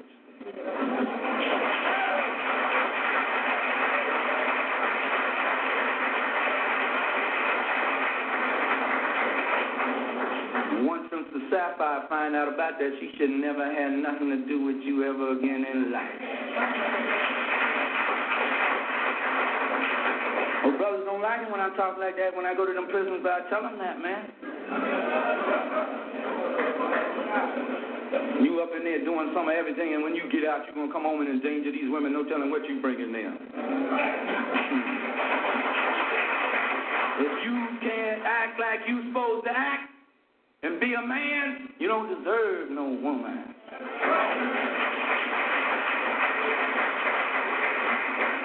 That's a blessing, not a privilege. Blessing. Let me get off of that a minute. The man, brothers, I'm not coming. I'm a brother. If we don't get this thing set right, we ain't gonna never be men. If we don't view these women the way they're supposed to be viewed and treated, we will never be men. Not ever. It is impossible to come through that unless you treat your mama right. And every African woman at some time is your mama. Just like you her father in some capacity.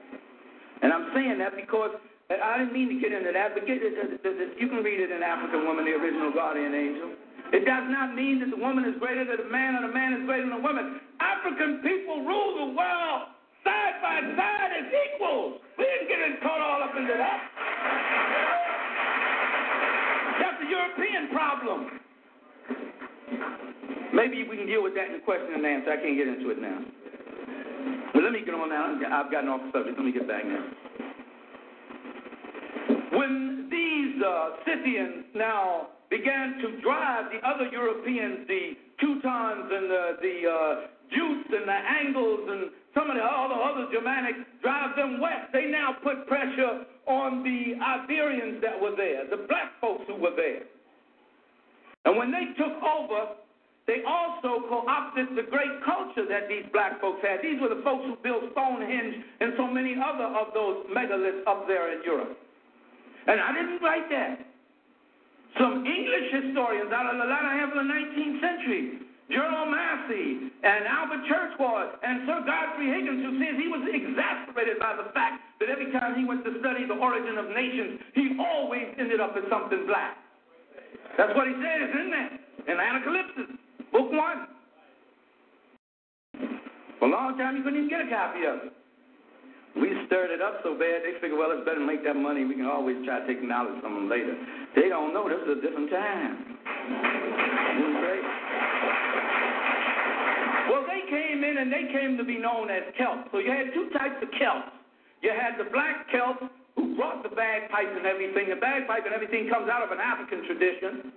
And you see it with the African uh, uh, scientific symbol of the god Beth there and the wearing of the kilts, that was brought in by African people. Well, they co opted that culture, and they became, uh, uh, there were the Briton and the Gaulish Celts. Most of them settled in Britain and in Gaul. Now, out of them, there came a group of priests known as Druids who took the knowledge that was left behind by the Africans and once again co opted and corrupted it and in place of ancestor reference, they came up with Samhain or Samhain's Feast Festival of the Dead or Satan's Sabbath. What is this called? And during this festival, now note the contrast Africans pour libations and invite their ancestors to come. Please come, be with us. Come, join us at our festivals and holidays and celebrations, we invite our ancestors, right? Europeans say, please don't come. Stay. Keep you behind the ground. because on October the 31st, which was their new year, it was believed that the earth opened up in the center, all the dead came out and started harassing everybody. Goblins and ghosts and stuff. And they figured the only way they could placate them was to give them gifts. And that's where the trick or treat came from. And when that wouldn't work, they even painted their driveways a different color so that they could throw them off. They wouldn't come back to their house no more. they figured if they put on costumes and look like something or somebody else, they could throw them off. This is where the uh, Halloween costume thing comes from. Altogether different worldview we're talking about there. Oh, we got a different understanding about things. We love our departed because we know no dead. They're our ancestors. We love and adore them and invite them to be with us. They scared to death of the dead. They got to placate the dead. Another group they were frightened of because the whole European historical experience, and I'm not being hateful or racist and reversing all that kind of foolishness. I'm telling historical truth. The whole motivation of the European throughout his history has been fear. Fear of everything and everybody. Fear. How do I know that? If you don't say, open the King James Version of the Bible, and you will read, fear God and give glory to him. That is not the way it was originally written. It was honor God and give glory to him. But he put fear because fear and honor are one and the same thing to him. So, working out of that fear, also as a part of the symbolism of Halloween or Hallows Eve, we find gnomes, fairies, brownies, and things. And actually, they were the Twa people who lived up in Scandinavia, these black people who knew how to, uh, uh, who were metallurgists and were doctors knew medicine, knew so many things that the Druids and others didn't know, so they figured they were magical. So in those fairy tales, they're talking about the magical Africa many times. The dwarfs and then they were sharp people. Smart people. And they could do all those things and they could make the weapons. They were just like so they feared them. So that that that is a shows there uh, a diametric difference of worldview. You still with me? Okay, I'm trying to get off this on some of the others as quick as I can. All right. Witches. Any woman that knew something that a white man didn't know, whether she was black or white, was a witch in Europe. You don't have to take my word for it. You just go and read the history of Europe. How many women who hadn't committed any crime was burned at the stake for just eating an apple? Mm-hmm.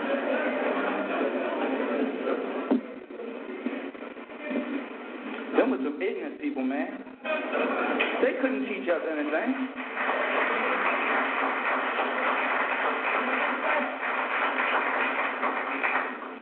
Black folks because you talk so bad about the white man. I'm just telling the history. And if they hadn't acted the way they acted, you wouldn't have to get down on it like that. But I mean, now, you know, it's out there.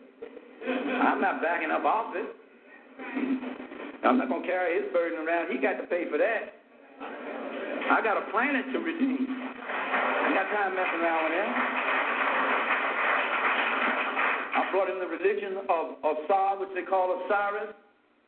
And he said he was going to do better when I converted him to that. And then he after that and messed it up. I brought him the religion of, of Buddha. And he said, oh, yeah, I'll get into that and I'll be a better person. He messed that up. Exterminated as many Buddhists as he could and set up Brahmanism. Brahmanism. Brought in the religion of Judaism under Moses. He messed that up.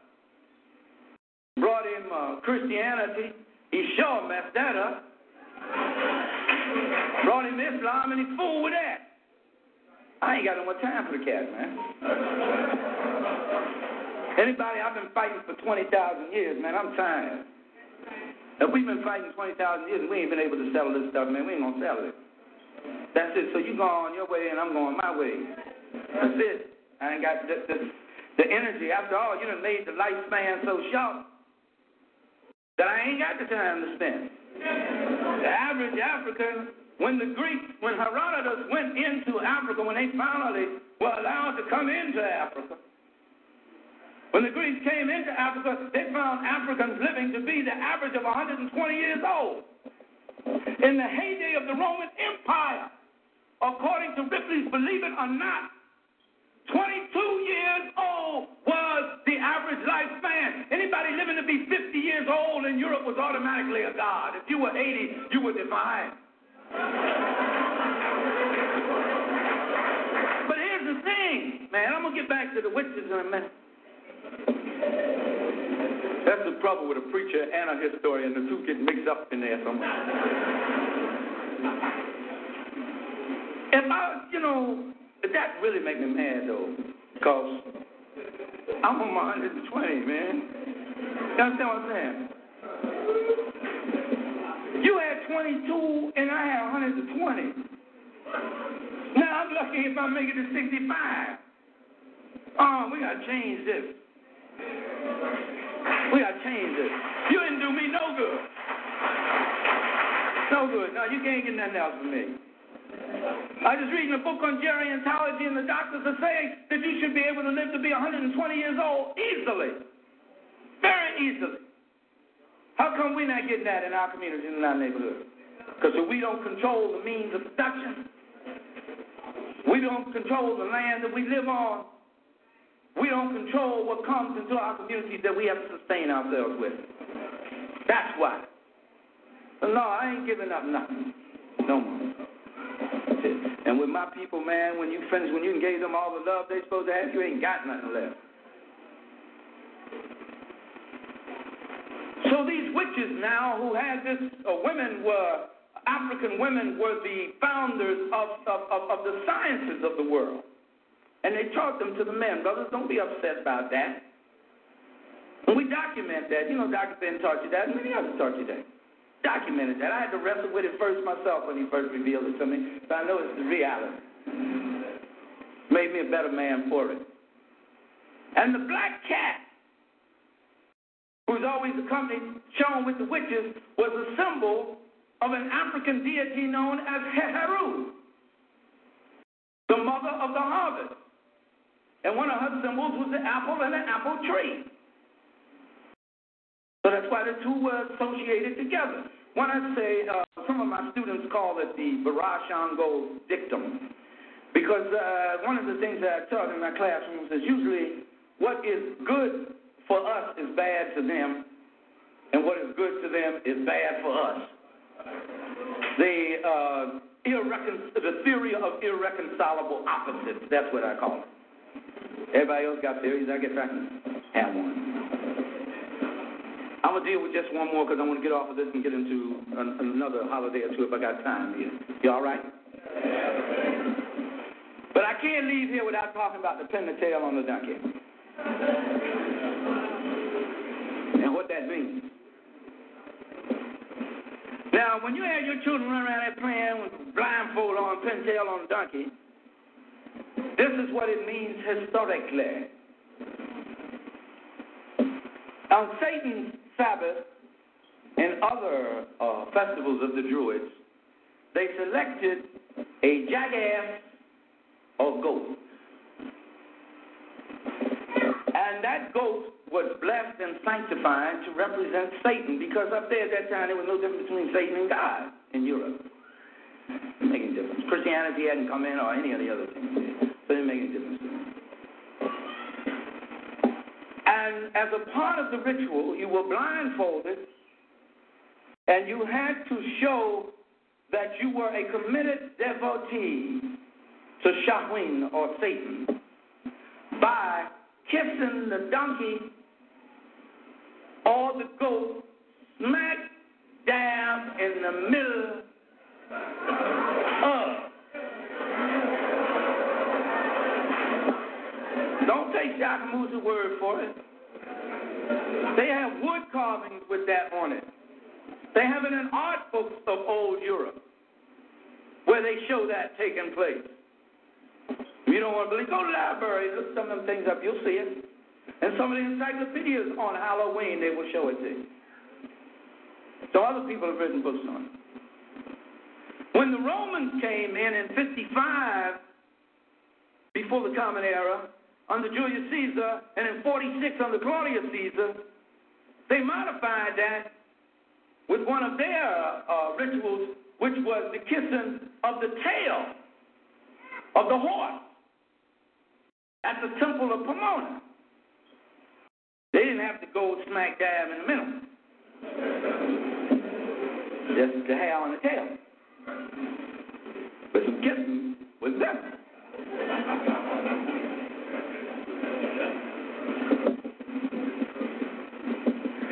I wonder if that's where we got that from. Saying that. and we can say it too. Uh,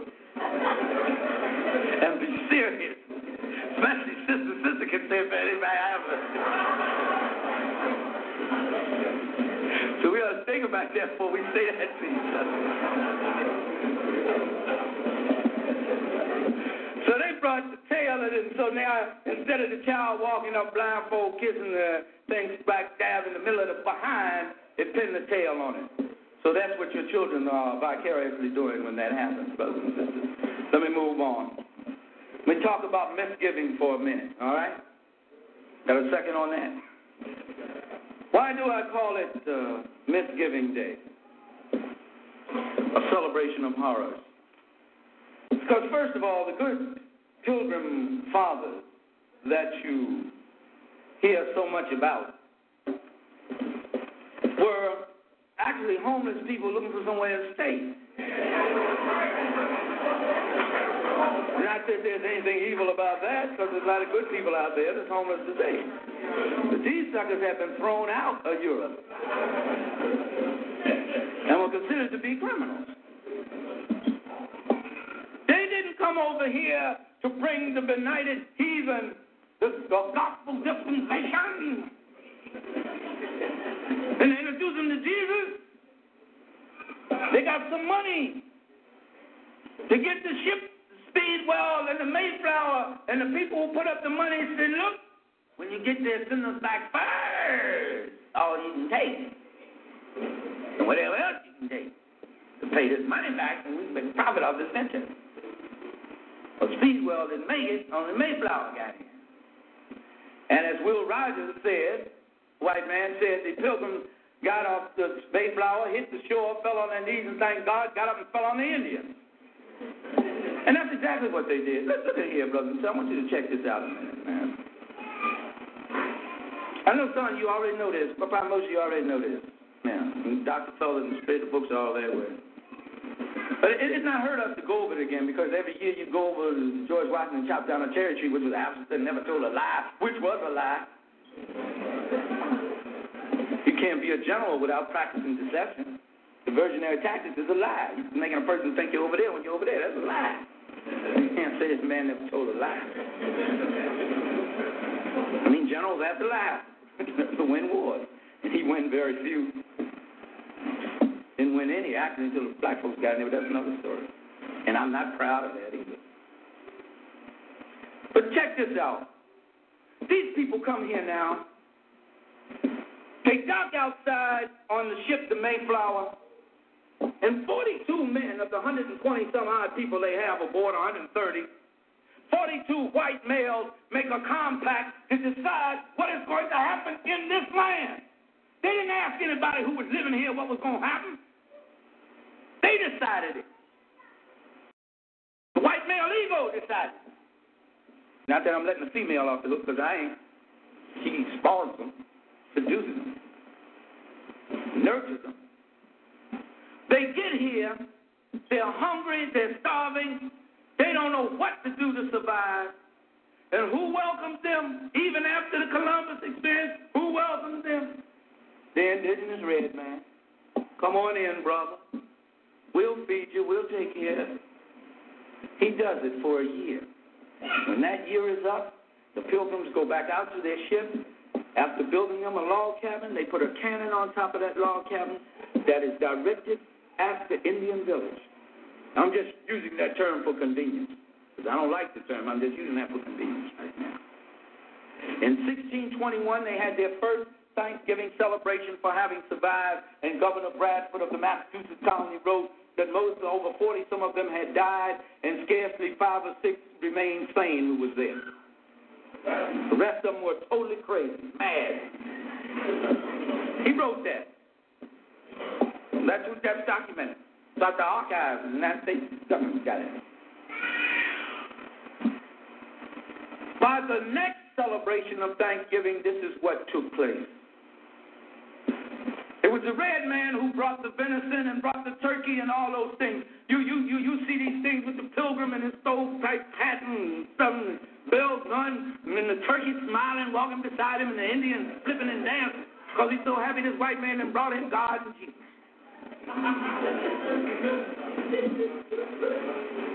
You sat in the classroom just like I did.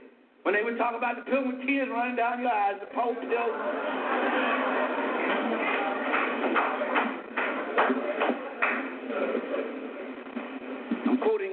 Uh, that prolific historian and writer, Professor Joel A. Rogers here.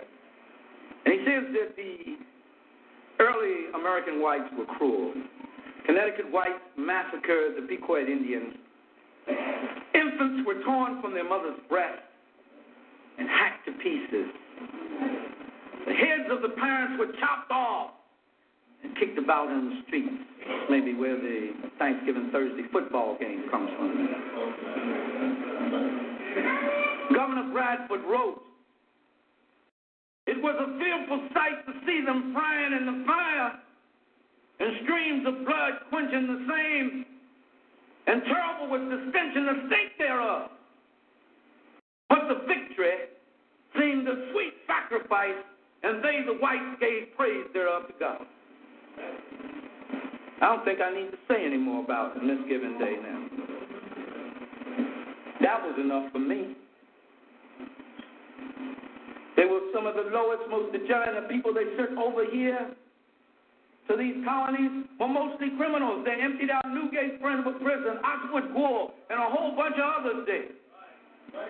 The daughters of the American Revolution were whores, prostitutes, and harlots. Sit over here. That's what they spawned America with.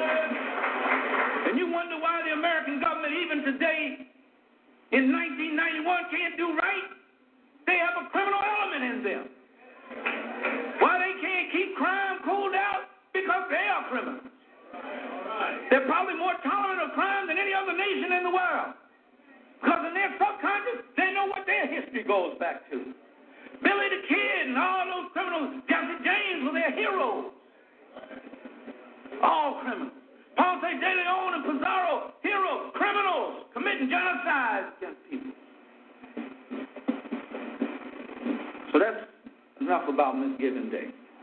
Let's go on to Xmas a minute. I know I, I don't have much longer left. Let's deal with that.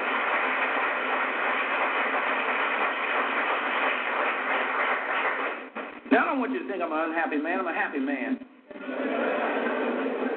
I'm happy, first of all, because I'm an African. Every morning I wake up, I look in the mirror and I say, thank you. And I mean that.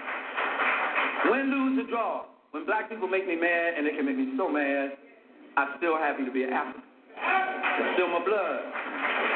The greatest experience I've ever had in my whole entire life was the African experience. I have not always had the African experience. I'm a born again African. Because I didn't always know I was an African. And since I've been born again to the Africanism, it is the most wondrous experience I've ever had. And the study of our history is just so overwhelming to me. It just takes me out. It's, this is a drop in the bucket. We haven't even begun to study this. Our scholars, as great and wonderful as they are, haven't even touched the surface, and they know that. We all know that.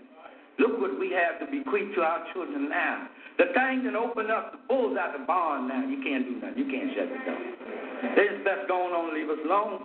They're going to call down God's anger on them, and He's going to use us to demonstrate it. Now, when we get to Xmas, the merry mess. I know some of y'all really get mad with me about that one because I, I got to.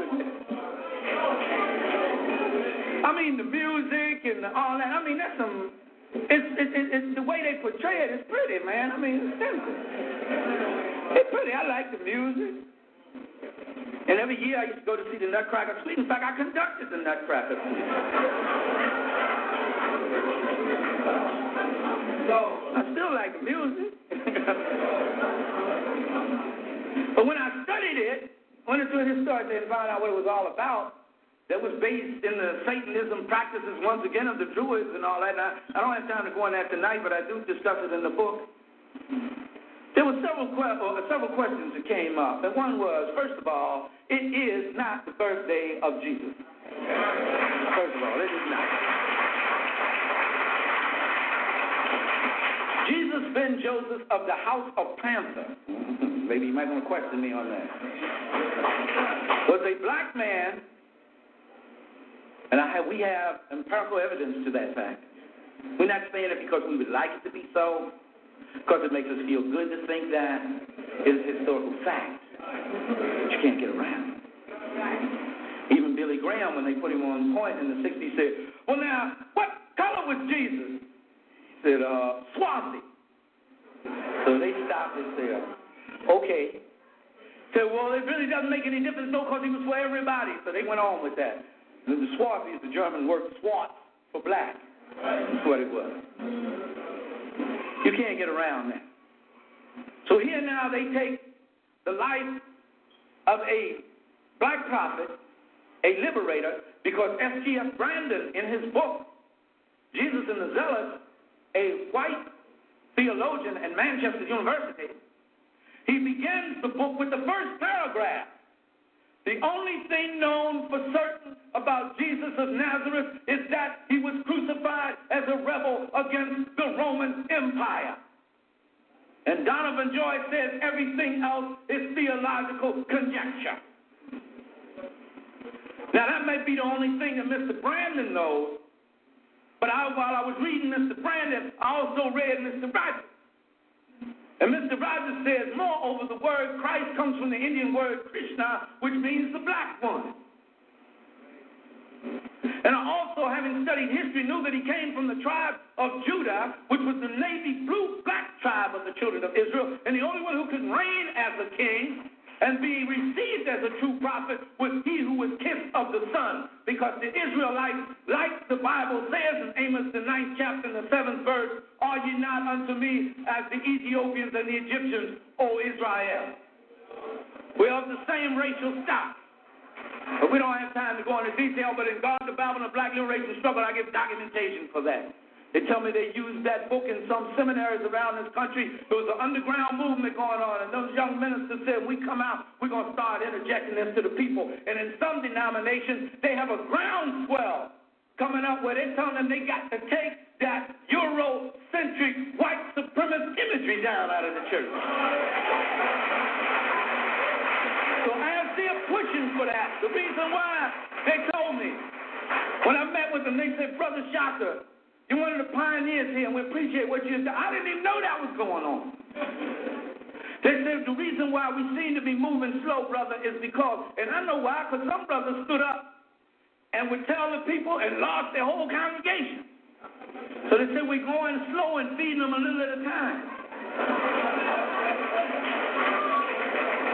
One brother got up preaching, see, I'm crazy. It don't make me no difference. You know, if you come, I'm happy. If you don't come, I got to do it anyway till the day I die. Even if I to the benches, I got to do it. One brother preached this, was preaching on the, the Jesus as an African and his involvement in the liberation struggle, and the next week his church was empty.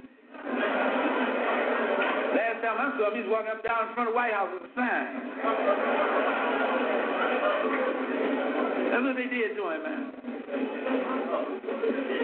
But here you have a black man who was crucified or assassinated for rising up and seeking his people uh, to establish a kingdom of heaven on earth, which is a nation, not kingdom in heaven, but kingdom of heaven. Fighting for liberation from the white Roman power structure. And the Romans didn't crucify him as a new prophet.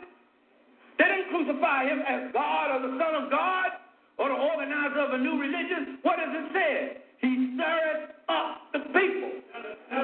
The charge was inciting to riot. That's what the charge was. Everything else came later. After Europeans took him over, he became any and everything. Now, they fought over these different days once the Europe, because it began as the African Christian church, and the Europeans took it, Rome took it militarily. Now, after Augustine and Origen and Tertullian and others had taught them, which they shouldn't have done in the first place. We always run over there telling them something and getting, getting the dirty end of the stick. So, so now they had a problem they had to face because everybody in the world of peoples of color, and even many of the white people in Europe, uh, the Jews and so forth, having inherited that knowledge from the Iberians who was there, celebrated the winter solstice.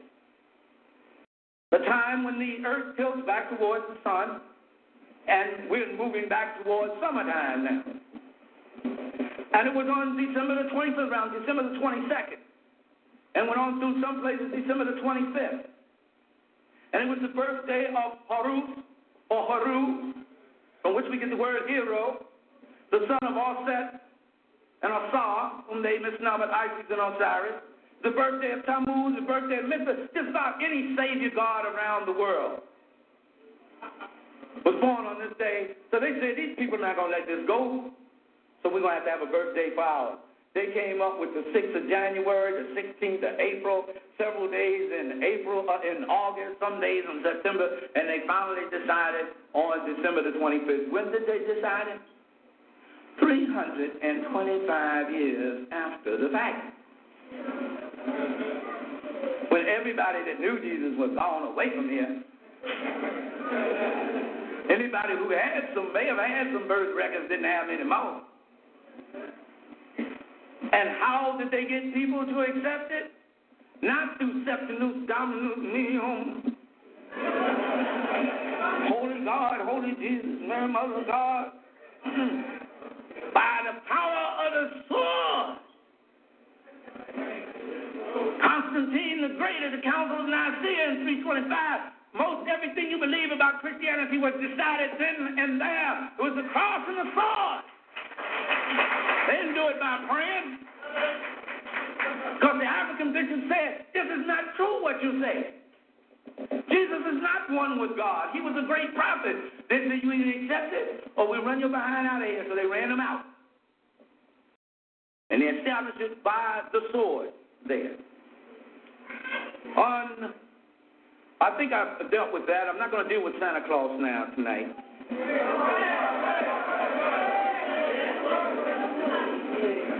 Okay.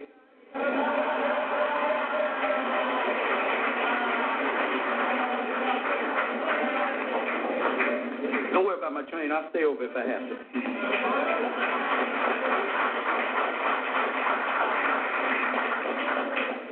Get this this often. Just be in Africa like this. All Africa.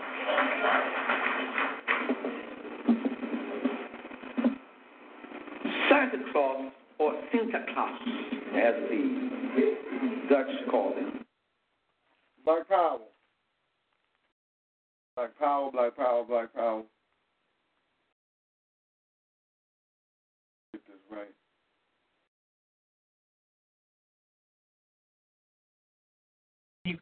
Black Power. Black Power. Black Power, beautiful. Yeah. What it do? What it do? Then we go up to Ishakamusa Barashan, go European holidays. You can find him on YouTube. Dr. Ishakamusa Barashango. He has works that are available. Ashe. So what is going on, Sister Korea? Go ahead, you take the run on this thing.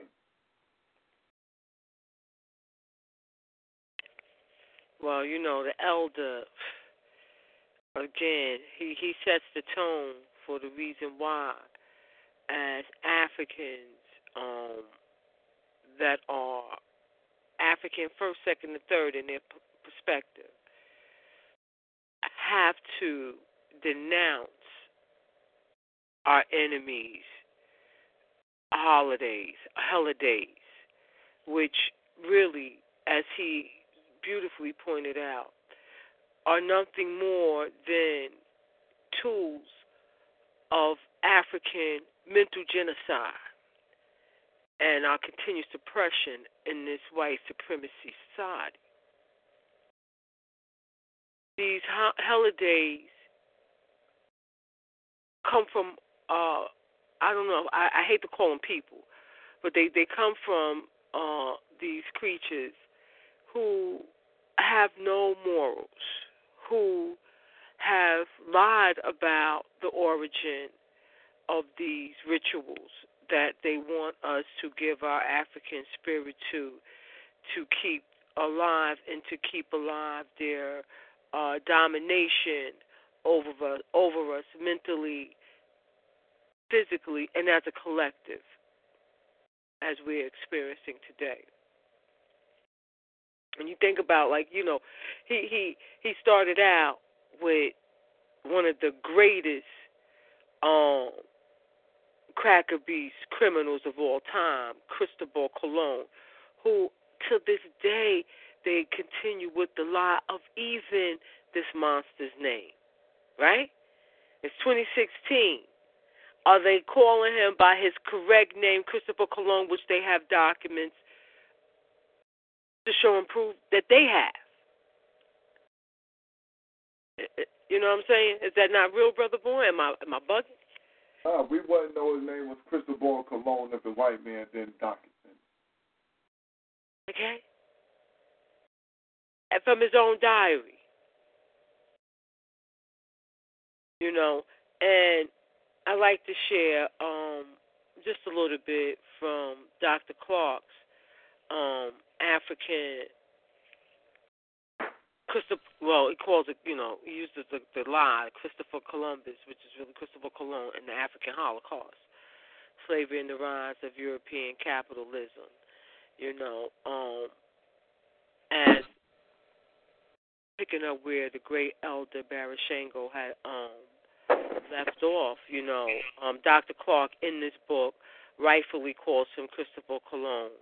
You know, and then puts in parentheses the lie that they have here. And you know, he says, you know, um,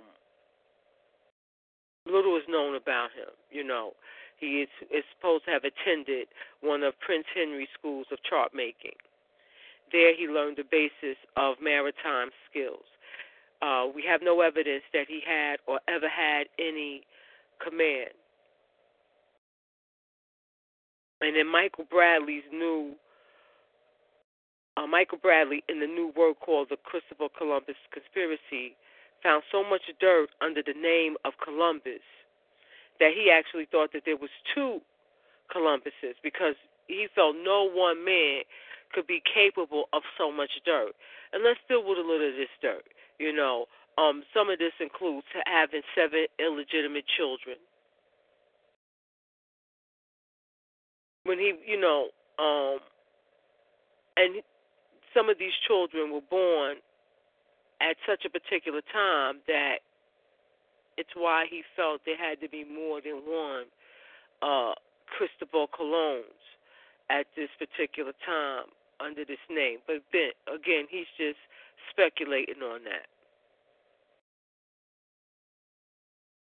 Okay, um, getting back to Dr. Clarke, the Portuguese ships have been coming along the coast um, the, of Ghana since 1438. They would take a few of our ancestors out of the country by 1442. Now, the Portuguese king, seeing Africans so well dressed and seeing them bringing presents, assumed that they were visiting royalty, and in turn gave them presents and sent them home with the ideal of, um, and sent them home. And the ideal of enslavement had not reached uh, the Portuguese Portuguese king or the African king's mind. The important thing about this trip, when they were forced when they forced their way into Ghana, and the African king, King Asa, differed with them and told them if we saw each other infrequently, maybe we could maintain our friendship. Too much familiarity would erode our friendship. He was beginning to see what could happen. Then, in the last lines of his speech, he said, The sea is forever pushing against the land and the land with equal obstinance is forever pushing against the sea. He understood what could happen, but those Portuguese who could not sell him the Bible story forced that gun story on him. And they forced their way in and they built Elmina Castle, the first of the great slave forts along the coast of Ghana. If 36 of the 42 slave fortresses are in Ghana, this tells you that Ghana was the headquarters of the slave trade. And Dr. Clarke goes on to say that the reason why um, he brings this up is that there is some evidence to indicate that Cristobal Colon was a part of this expedition. And he says that um, in his diary, Cristobal Colon says, as a man and boy, I sailed up and down the Guinea coast for 23 years. What was he doing up and down the coast of West Africa for 23 years? He was in the early Portuguese slave trade. So we got to keep that in mind. That's another as I'm sorry. I was just saying I shake. Disagreeing with you, Queen. Black Power King. Black Power.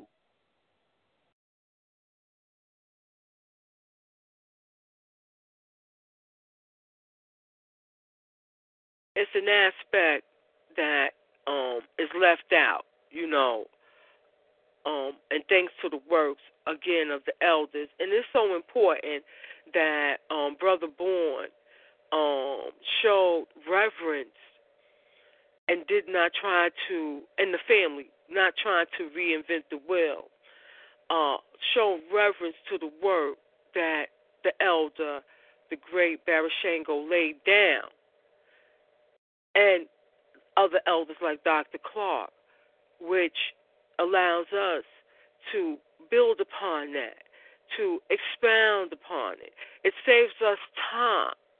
You know, we have the opportunity to um, acquire information at a faster rate than what the elders did because of the work that they've done for us.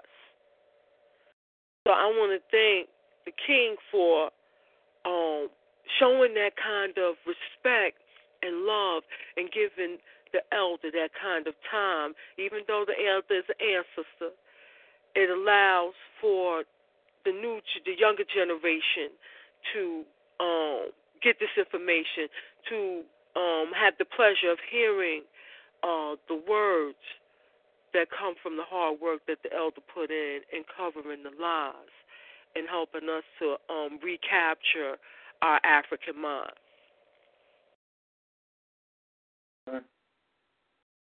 I say.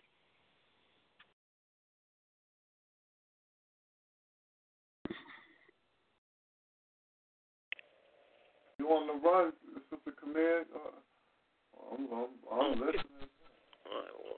Well, uh, well, all I'm going to be doing is again sharing information from the ancestors, building upon what the um, great ancestor Elder Barashango uh, brought forth, and um, other family members who have information on this, please don't hesitate to share it, because you know that's what we do over here. But getting back to the fourth, um, go ahead, King, please.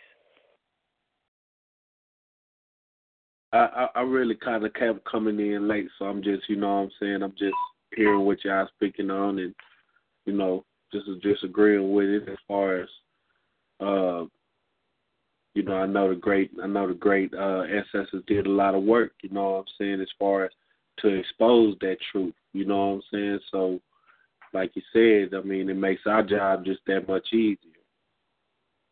Brother, uh, bro, bro, are you uh, you familiar with with uh Barashango? Ishakamusa Barashango, right? Um, I I seen like maybe like maybe a couple of his uh lectures, but I I wouldn't just say I'm just all the way familiar with his work. I haven't got to read his books, All and. I uh, really haven't got to just see a, like a large selection of his work. But but uh, I came in at the end part of the one today, and I think I have heard that lecture before. All right, probably the one you was, we was playing today. You said the one we was playing today? Yeah, I came in on the I came in on the end part of the one you played today. I came in on like like the last maybe ten minutes of it, five or ten minutes, I guess. I don't even know if it was that long. All right, But uh but you have seen that one. Yeah, I think I, I think I, I do believe I I uh seen that one before. All right, you know, since we just going over European holidays, holidays, we're going over European holidays. You know what I'm saying? Since me, Okay. be an excellent topic. I did too.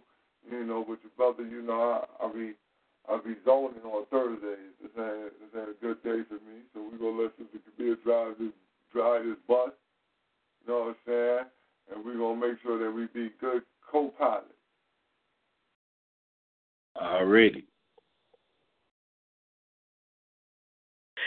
Black Power. Listen, um, we we riding this out together, but Black Power to the family again on this. You know, um, brother Tim, we're dealing with. You know, the elder was. uh He started off dealing with uh, one of the the top mass murderers, um, cracker beasts in world in history, uh, Cristobal Colon.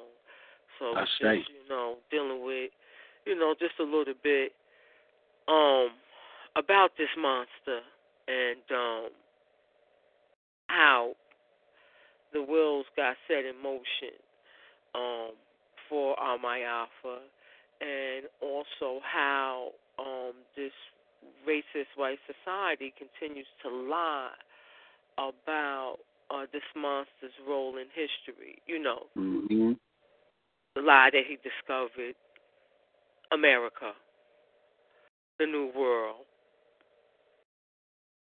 you know, going on. That that sets that's the first great lie, and then you know he built on to the next lie, which we should go go into a little bit. The pilgrims, you know, and the lie of Thanksgiving, and who these um cracker were. But um, you know, 1492 um was, as he mentioned, a significant year. You know, um, that's when you you have the cracker beasts, Isabella and Ferdinand. You know, they're whitening up Spain now. You know, they're trying to eradicate uh, those African, um, as far as I'm concerned, Melkite, descendants of the Melkite Coptics that are over in um, Europe for several hundreds of years. Um, at this point in time, you know, Dr. Walter Williams changes the timeline. Uh, everyone that I have read so far um, gave our ancestors coming over there in 711. Dr. Walter Williams, in his work, pushes it to 1054. I just want to throw that out there. But 1492, you have the whitening up of that of Spain, and now, you know, as uh, the elder broke down, they are now getting rid of uh, uh, the ancestors. Uh, well, I, well, they are African, but African traders, the Mel, descendants of the Melkite Coptic Egyptians, and um, the uh, crackers who are adhering to what is later to become known as Judaism. You know, these are the ones who were um, working uh, uh, with our ancestors, or really, as Dr. Clarke says, our ancestors over there um, made the mistake of putting them in charge of the mind sciences. Um, sleeping on how prior in history they have been nothing but fiends. They have been nothing but traitorous. And, you know, it's kind of shameful that there was no recollection of this at this point in time, considering, you know, how um what was the bastard who flipped the script with the um Constantine. You know, the crackers never ever uh let go of treachery uh, or or um acts of treachery. They never let go of acts of betrayal um, they will always try to um, usurp your um, position if it benefits them, even after you have picked them up, cleaned them up, educated them, fed them, and actually given them positions of authority, as these foolish Melkite Coptic uh, descendants of the Melkite Coptic Egyptians did that were um, being called Moors. So would you would you say that that was a traitorous act? Yeah, but it, it them going to teach them uh civilization in the first place. This or is going like the second civilize. time, right? This I would hear you clearly. What did you say? This would be like the second time when you think about it. Uh huh. When you think about it, because you you have the uh, uh if you go by Dr. Walter Williams' work, the real point of true education prior to uh, the Mel. Let's start with the Melkite Coptic Egyptians. When they um, helped them build, when they built the um, and started educating them there, the Ptolemies and their children and their governors that they put in place in locations that are now called Syria, even you know uh, North Africa, which is known as Turkey. I'm going to call that first time that we make the foolish mistake, and then uh, in a continuation of that, you might say, no, yeah, let's call that the third time. The second time would be when the Hagia Sophia is built. Again, the descendants of Melkite Coptic traders. They build it.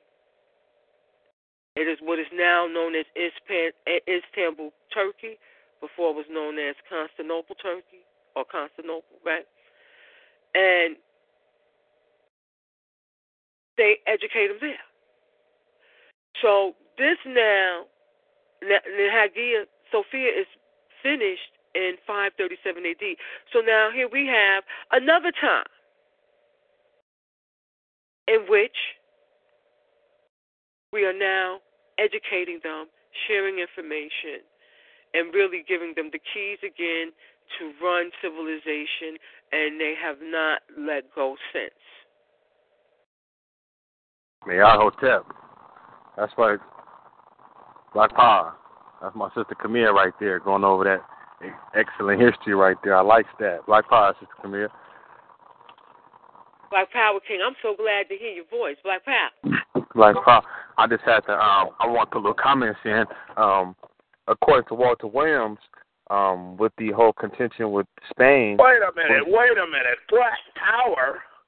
Yeah, yes, Black Power. Gentlemen, it is that time again. You are listening to the Angry Black People Show right here on Talk Shoot.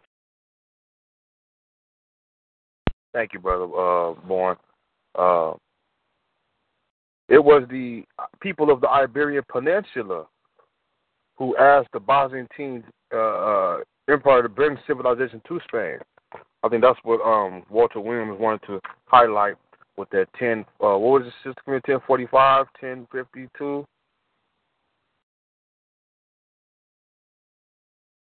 Well, most scholars say it was 711.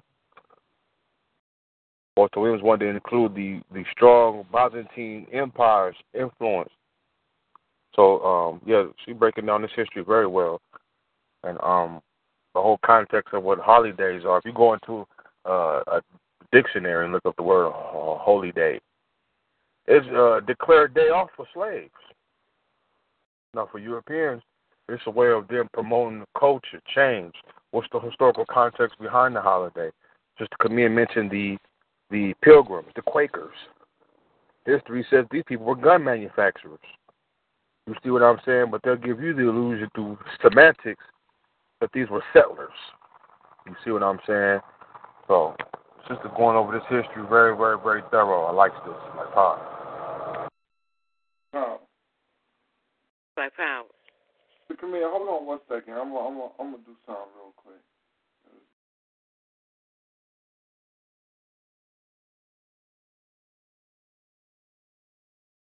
All right, sister.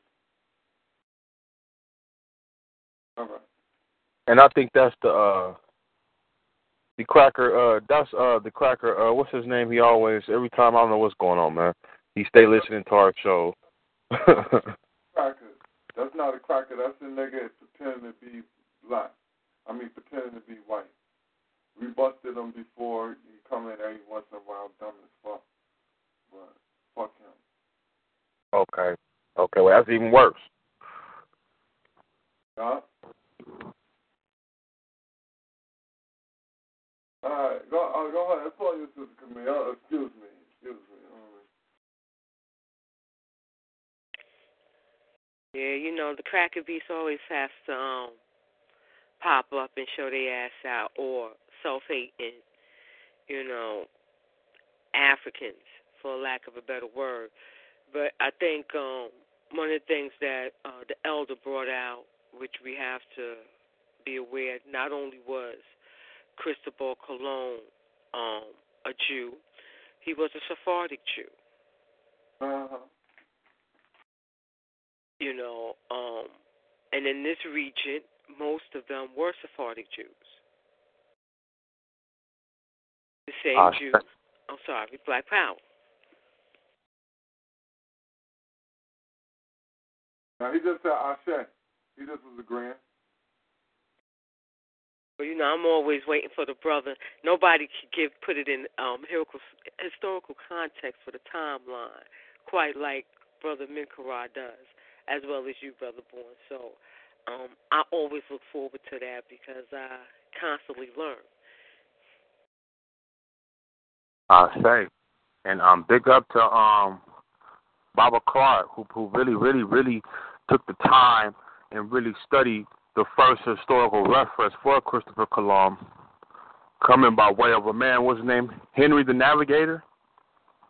Yeah. Mhm. a map maker who never never went to sea. You see what I'm saying? And when you put all these things into you know in the context, and then you add in the Europeans only been reading and writing for 621 years. You see what I'm saying? Now we now we can see what's really going on.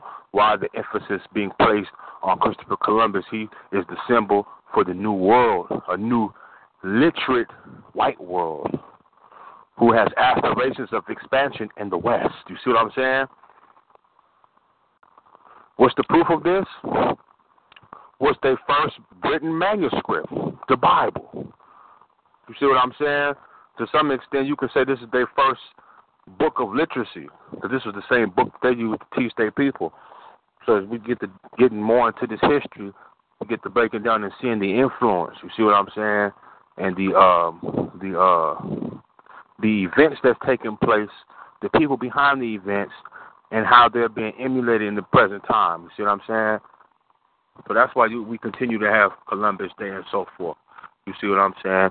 And and, and like Amos Wilson said, if if if if Christopher Columbus didn't discover the America, some other European would have. We got to get out this identity, this individual identity thing. He represents a people.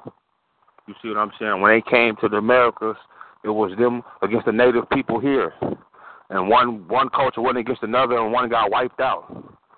You see what I'm saying? This European will put man after man after man in front of you and still run the same game. So there's some things we need to keep in, in, in mind and, and really make sure our youth don't blindly support holidays that celebrate our oppression or celebrate the beginning of our oppression via the slave trade. You can't mention Christopher Columbus without mentioning the slave trade. So these are some historical things I think we need to keep in mind. And I have Bishop Camille took the time out to really focus on these topics uh, with the elder uh, uh, Bashar, uh, Bashar, I can never pronounce his name, Barashango.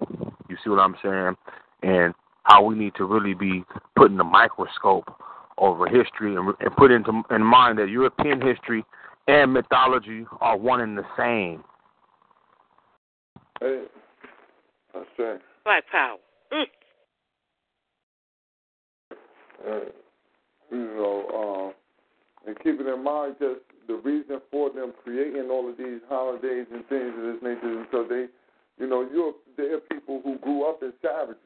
You know what I'm saying? So any anything that they could uh, deem celebratory, man, they found a way to go ahead and add that on. Because a lot of these things that we now deem as holidays here in America are just customs and practices that have been, you know, they, these things that they've been doing for the last thousand years. Just put a new name on it.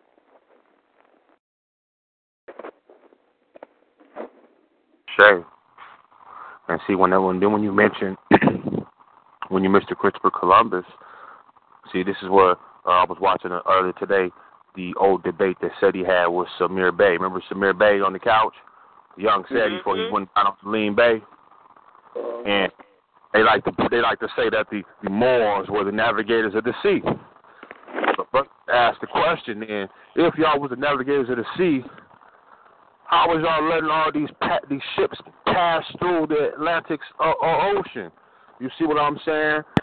And you know that means y'all was either partaking in it or y'all knew about it. And the proof of that is, God damn it, uh, Christopher Columbus Navigator, who was a so-called Moor. You see what I'm saying? Europeans just basically learned longitude and latitude again. They thought the world was flat because they didn't know longitude and latitude. They didn't know geography. You see what I'm saying? Who showed them this this this this knowledge? And once they showed them, they just couldn't do the shit on their own, so they had to jump in the boats with them. You see what I'm saying? So this this is where it all starts off. Now another thing these Moors like to bring up is their relationship with Hannibal. And Dr. Williams went into that. He feels that Hannibal may have been a mythology because who was doing the writing in 146 BC. This is a Roman. This is an aspect of Roman history right here that we, we're going through. You see what I'm saying?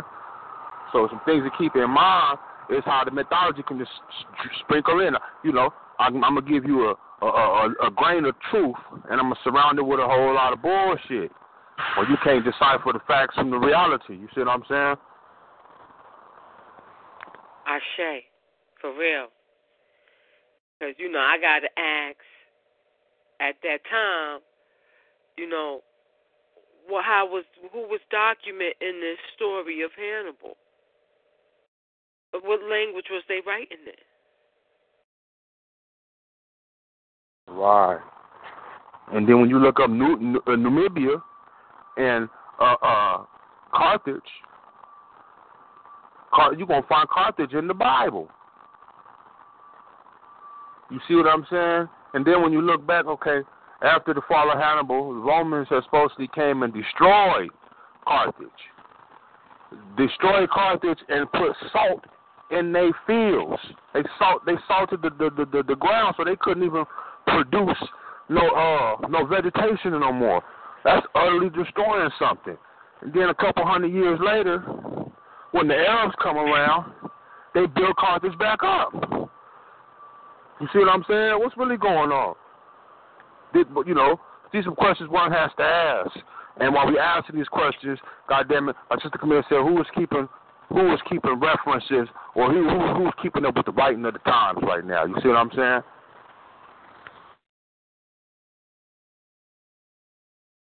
Ashe. And and we can look the same uh, as Dr. Clarke said, those traders putting the Jews in control of the mind sciences um, when they were uh, in Spain, or what is now known as Spain. Um, they are the same ones who are in control of the mind sciences today. Haven't let it go. Been no break. That's a good point, Sister Camille. Because when we talk about the mind sciences in 2016, God damn it, first thing that come to my mind is psychology and child development. And who is the poster boy for that? Sigmund Freud, a Jew, okay. right? Mhm. Ashe.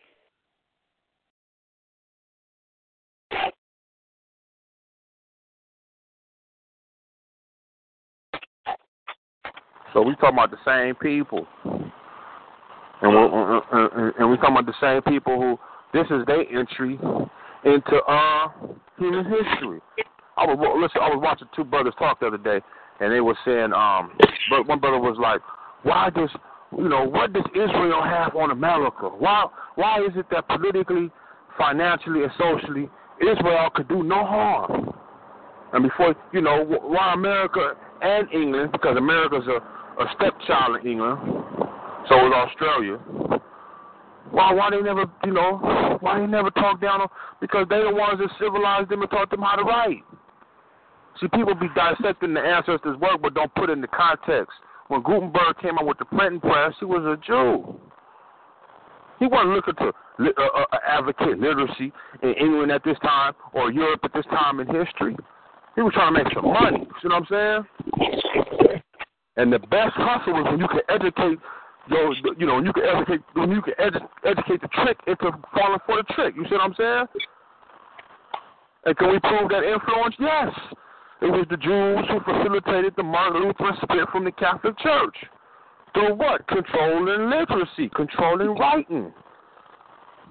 Who taught who taught who taught uh, Martin Luther how to write? huh? When he posted his uh uh uh uh, uh his contentions with the church. You see what I'm saying? So now if you put in the context, it's gonna all go back to the other argument. If the European been only writing for 621 years, you mean to tell me within the first 150 years? Let's go. Uh, let's give them credit. Let's say 200 years. Let's say from 1550 to 1750, 200 years. Napoleon comes along and he cracks the Medu Neter. You see what I'm saying? How is that? Let's put another thing in the context. Let's look at his background. Fuck the Medu Neter. This nigga supposed to have uh, uh, was fluent in Sanskrit and other Babylonian, so-called Babylonian languages. How is that when he just learned how to read, 200 years ago. His institution that taught him how to read probably was 150 years ago. See the point I'm making? That's a short time to, of development to crack a master code. How are you doing that? Who is teaching you? I say. Ashe. Our ancestors took tens of thousands of years to perfect that that that that, that symbolistic writing, let alone the language. We ain't never heard the language, but we're gonna deal with the the written symbols. And you mean to tell me a cracker who came out the cave six thousand years ago, who only been reading for a hundred years, gonna crack that code? And you comfortable with the translation as if it's a hundred percent complete? That's that bullshit right there, man. You you gonna tell me anything? You see what I'm saying? Black power. But see, like Seti say, you these niggas don't know history, so they, they can't keep shit in chronology. They can't go from one, two, three, four, all the way to ten. They don't go to one. No, they gonna start off at five. They go to two. They come back to one. You see what I'm saying? Because they don't know history. They don't know people, places, times, events, and literature. You see what I'm saying? Said he gonna chew a hole in these niggas' ass. You feel me? Cause said he gonna put the he gonna put the time he gonna put the chronology with the people. You see what I'm saying? Mainly on on, on Champollion. You see what I'm saying? But that's another history, families. But getting back to the, original, you know, holy days, you know, these are some things we need to keep in mind. I say.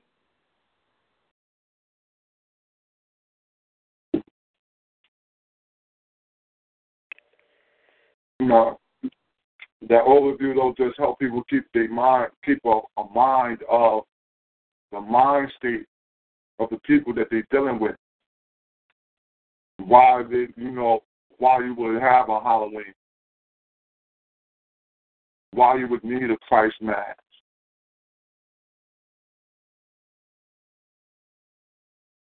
Economics. Yeah. As the mm. Ishakamusa Barashango said, economics. Everything they do is on economic scale. They was going to get that thing for economics. So they need them shuffles.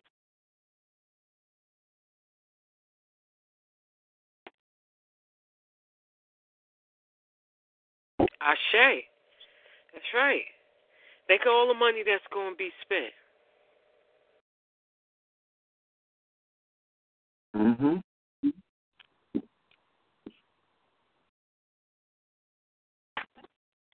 Halloween is, is almost as large as Christmas. Some parts of the country might be larger. Mhm. People spend as much money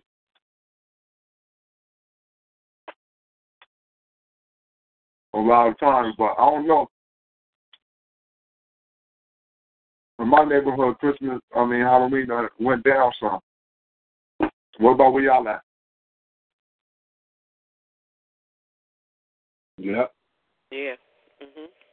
definitely. I think now what's even more crazy is Halloween is celebrated more about the parents than the goddamn kids. Shit, I mean, I ain't gonna. I, I mean, it's like out here where I'm at, Halloween come, you ain't seeing no knock knock trick or treat shit. You might see a little bit, but you ain't gonna see that. You're, most most parents taking their kids like to somewhere like all of church or some shit. You know what I'm saying? Mm-hmm. But you see the adults But that you got see the in the parents, you see in the parents, you know, Halloween party costumed up. You know what I'm saying? Huh? Every, you know what I'm saying? Mm-hmm. It just seems like it's almost where going bigger is going bigger to the adults. Then anything, yeah. It is. It's something for those folks. My homegirl trying to tell me it's some type of black people holiday. She ain't told me the name of it yet. I'm like, you got to tell me this day. Y'all niggas Uh, see these niggas be going to too much spooks and goblins. They be all about. I say, um, that's another topic right there. What's going? You know, what's the whole? Niggas just talking about individuals. oh, the white man just he just the whole premise. copied off us. Niggas pull that out the back. I know all one the of them. Just Deceit. That's the whole. You, you see what I'm saying? When we talk about these uh, these people who practice occultist type practices, and they show you that they like to dress up, right? Put on robes and whatnot. You feel me? It's really about putting masks on. And each mask is a personality. You see what I'm saying? I said this a while back. I'm gonna say it again. Like when we get on the spiritual level, right? This is my observation. When it comes to people of African descent, outside forces can influence us, but they can never fully possess us. You see what I'm saying? Whereas European, they their whole culture is centered around being possessed by a certain spirit. I call them empty vessels. You see what I'm saying? Because we have souls. Those outside forces can fuck with us, but they can never really possess our. You, you you understand the point I'm making? Some people mm-hmm. mention demons. Oh, these, these, you know, being possessed. Europeans are possessed people. You see what I'm saying? Because they have no soul. They Frankenstein. In fact, anybody seen that new Frankenstein that came about three, four years ago? And the premise for that was that people out. It's all biblical, but we just gonna take it for you know what it is. The devil's coming back, but the devil needs a, a, a body. So the church covers up the creation of of Frankenstein, because in order for him to come in the flesh, he has to possess a body that is physical with no soul. And Frankenstein has no soul. You see what I'm saying? Now look at the psychology I'm going to that. that's deep. I got check. Why would a man produce a movie about creating a symbiotic or, or, or a synthetic human being? You see what I'm saying? It's alive. Whether it be, you know, the original movie was in the 19, what, early 1900s, was in black and white, but they keep re reiterating, reiterating, reiterating. Solomon Grundy, born on a month. You see what I'm saying? All Solomon this Grundy. centered around Halloween culture. You see what I'm saying? Uh, Solomon Grundy.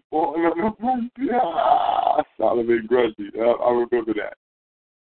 Born on a Monday, Christian on Tuesday, right? Mhm. He's a ghoul, right?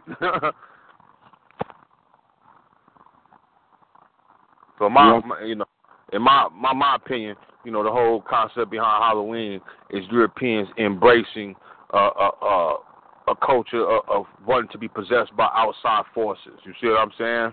And I Yeah, can agree yeah. with that. I agree with that because this nigga has to. He's he's getting some help, and he's getting some help that's not on this level. You see what I'm saying? Not in this realm. You know. Yo, this, this Yes, how sir. I see. This how I see it, right? I'm looking at their history. I see that they are in love with death.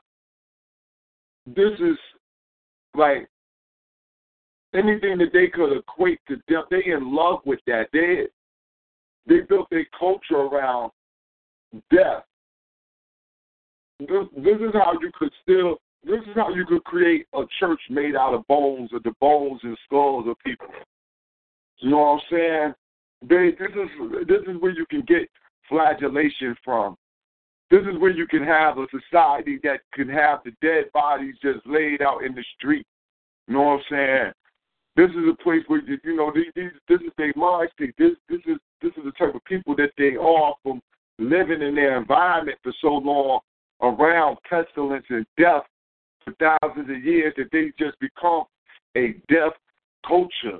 Their culture is just uh, is is that it the, the what they call the macabre. What that what that what that dude said in that movie? Remember the Chronicles of Riddick, the second one, where they came out the sky and if you, and- their spaceship had a Trinity head like Jesus, like like like, Christians, and he told Riddick, he said, uh, Riddick was the Furian, and he said, in our culture, you keep what you kill. Mhm. Mhm. they, they fascinated with the with the the physical part of the death. They have no knowledge of the spiritual. because they don't have a, they're not spiritual people. They have no soul. You see what I'm saying? So they're more or less caught up in the physical part of it, and an individual embodying that. Right when when you look at these European serial killers, a lot of them keep certain body parts. Yeah, they. That's what I'm saying. That's what they do. That's what they do. They eat your ass, man. White people Jeff, Dom, eating people. Jeff Dahmer said when he was in his living room, he was making a mantle of death, like but you were saying, brother born made out of bones and, and, and human body parts. And, and his premise was that he owned those people for eternity. See what I'm saying?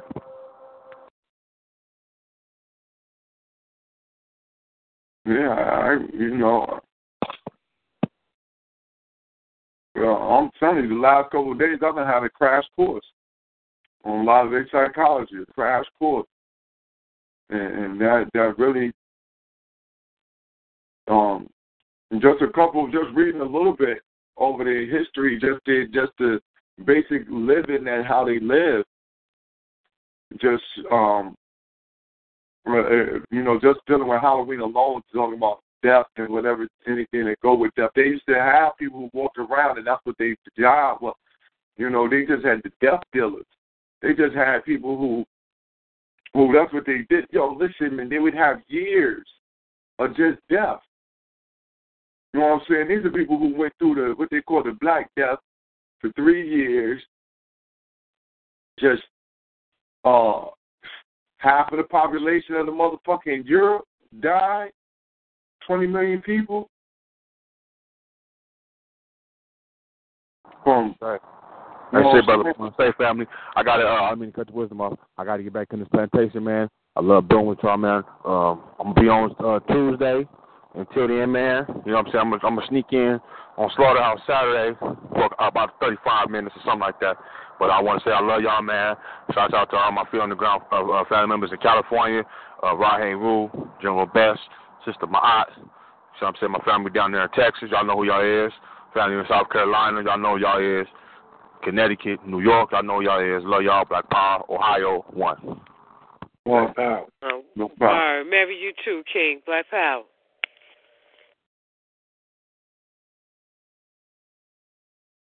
Always good when brother come through, drop the jewels. I say. I say. Love it. Word. You got a serious um, mind and a serious memory. Dropped it. Mm-hmm. So go ahead, Sister Camille, wherever you want to drive it to.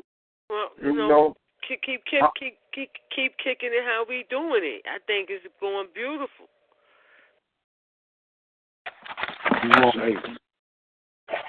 You know, um, Brother Minkarab did bring up something too It's crucial. You can see how you have the component uh, forces um, coming about at the same time. You know, in this 1400 time period, we have the advent of uh, the printing press, the Bible, right? We have uh, Cristobal Colon, uh, and, and and before him, uh, his uh, other cracker beasts that were going up and down um, the coast of West Africa, in particular. We have Isabella Ferdinand uh, coming into power and really bringing um, to the forefront boldly white supremacy, using their lack of melanin as a galvanizing uh, point to help um, unseat those Africans and those cracker beasts that were, you know, um, mingling and um, copulating uh, together. You know what I'm saying? Um, Mhm. Out of Europe to take the power away from them, to take the knowledge, uh, particularly maritime knowledge.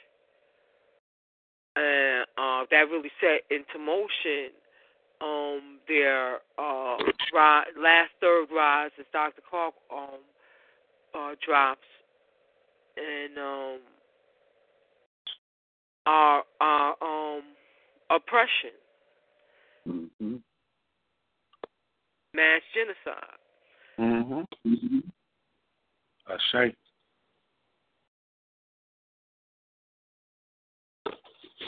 I think I think one other thing that happens around that time you're talking about that's uh you know was being being caused much detriment to the people was uh the uh the image of the white Jesus. You know what I'm saying? Being painted. I think what was that, fourteen eighty something or something like that, fourteen eighty two.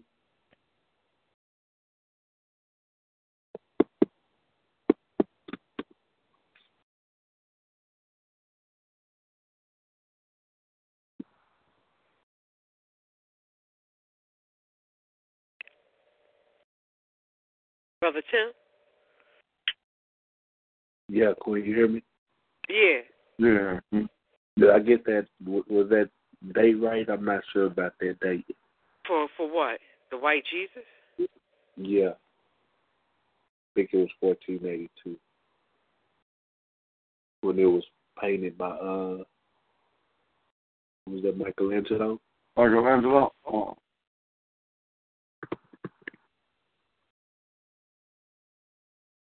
I don't think Michelangelo was was he in fourteen eighty two?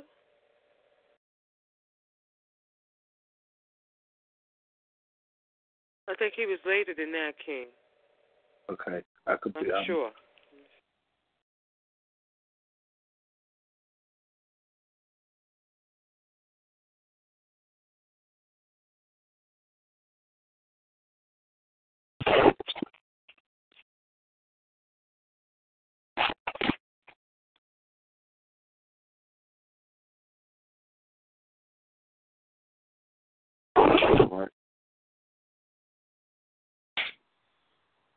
We shook the clown. Y'all checking that date? Yeah, he wasn't that far from that time period, though. Yeah, cause yeah, you you on point, King. His time period is 1475 to 1564. Okay.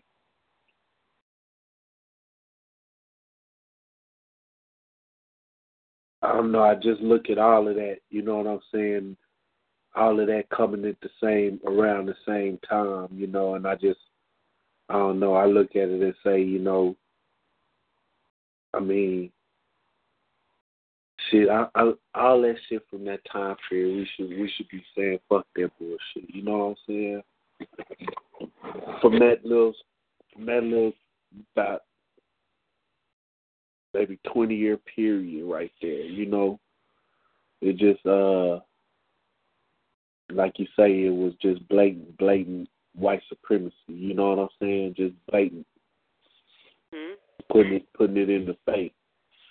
You get Queen Isabella saying, you know, you get to enslave any other uh in uh whatever she called us, you know.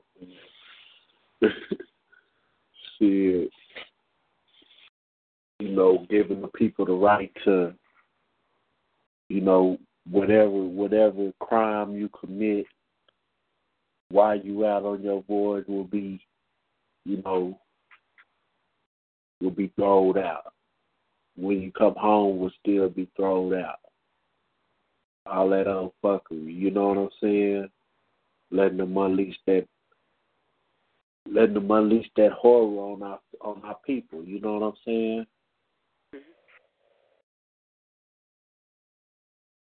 Ashe. And it, it, shows uh, their blatant disrespect for us that they would continue to um, hold this monster up. They don't have no decency. I, mean, it's not like there's no historical records. You know, sh- shit from his own handwriting, shit from the other no good cracker who wrote the Pope to put us, you know, to pull our people uh, into this uh, brutality. Uh, um, the bishop uh, Bartholomew de la Casa, that cracker beast motherfucker. You got his right of what the monster Cristobal Colon did, you know, uh, to the inhabitants that they found um, in the Caribbean, Cuba, you know, Santo Domingo, um, and so on and so forth. And what they then did to our ancestors. And again, somebody that's supposed to be uh, a custodian of Christianity is writing to have us kidnapped and brought into horrific conditions by monsters that he's reason why he's writing because of the brutality that he sees uh his fellow cracker beasts doing. You know what I'm saying? So he, he, they damn near wiped out all the inhabitants, you know, and with now it's called Haiti and so on and so forth. So now you want to save a couple of hundred or fifty and have us in their place. Now, for him to have that thought or has to suggest that we were already being kidnapped, as Dr. Clarke Ward points out, prior to Cristobal Colon.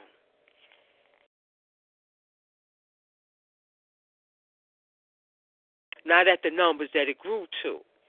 And something else that I wanted to share that Brother Minkara mentioned, if it wasn't Cristobal Colon, it would have been somebody else because they kept sending out people. You know, uh, Barashango, the elder mentioned Cortez, right?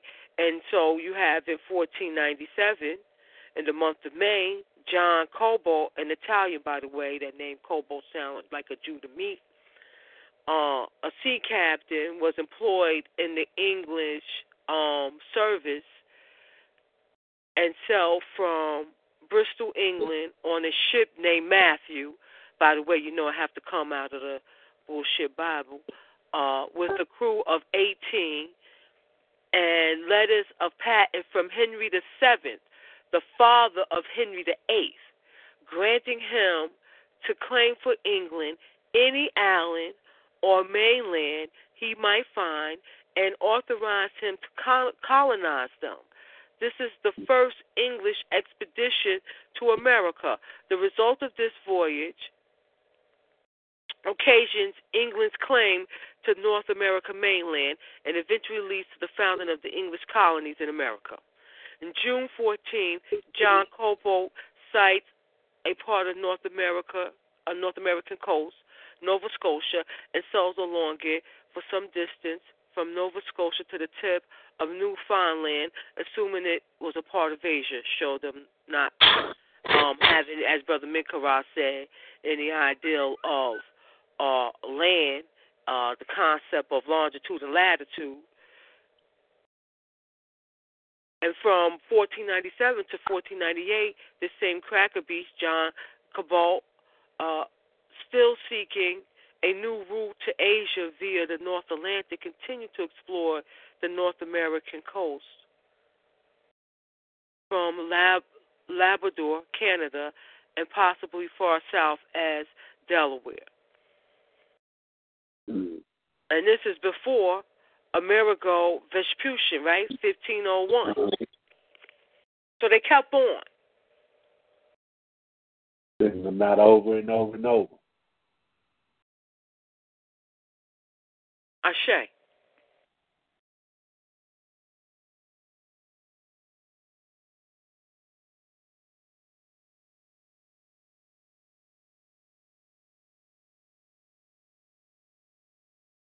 because it would be those same it would be those under those same explorers that uh I mean I call them explorers but what they call a exploration period or whatever. You know, it it would be those same ones that uh you know hit the other places with such you know what I'm saying like savagery other places like uh you know Haiti, South America, like uh Brazil and stuff. You know what I'm saying? Mhm.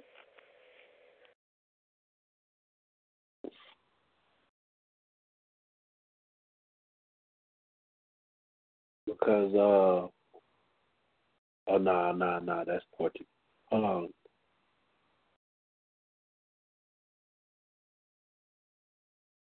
That's French. Okay, my bad. I was trying to think of who was that that that uh Haiti was fighting, but they was fighting the French. That wasn't the same people.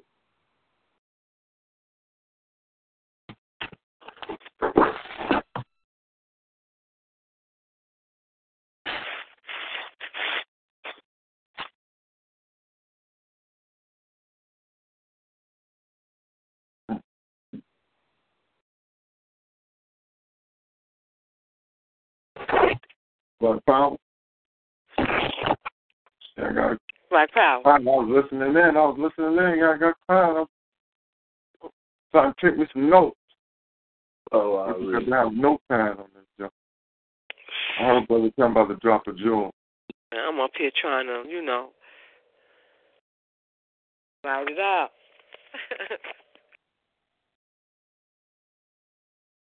but um, Yeah, a holiday show gonna have to have more than one part because there's so much.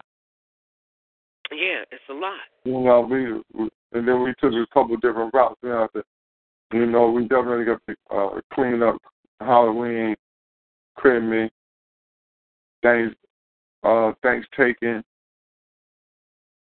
hmm because I like when he broke down about the Druids. Um, you know, people may think that he's stretching it, but he's not. Anybody that has the signs and symbols of primordial man will see uh, the best icon all over. Okay. Uh, the ancient Twa people.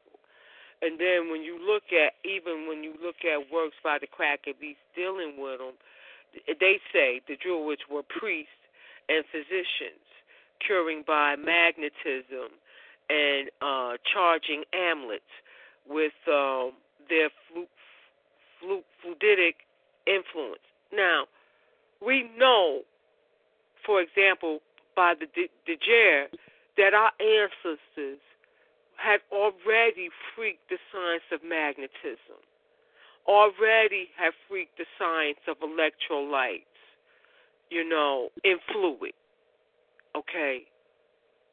Osmosis, the osmotic nature of fluids. So we know this by how they were able to light the Dejere using, uh, again, electrolytes, salt, water, salt and, vine- and vinegar, and copper and zinc to produce a, a charge which gave, which would produce an electric charge which would allow these Dejeres to give off light. So that right there is a key for me. To just just that piece. And dealing with um how this comes how he, he shows through their uh bastardization of the information that our ancestors left, understanding that we've been here for millions of years and it would make natural sense to me that we would also have footsteps there. Um, where was I going with this? I'm sorry, I just lost my thought real quick on this. But he was showing how the from their perversion of our ancestors' uh, relationship with uh, principles in nature, they come with this perversion known as Halloween. Now, the interesting thing, if you are to go and Google this, you're not going to find the Druid influence initially. It will be put under the word Celtic. Now, Celtic, you have to understand, comes from this same region that the Druids are supposed to come from, the British Isles. Mm. Mm. I say. I say. Hmm. I didn't even know that. Yeah, and they're supposed to be messing with our ancestors' so-called mysteries. This is from this is what the Cracker Beats say.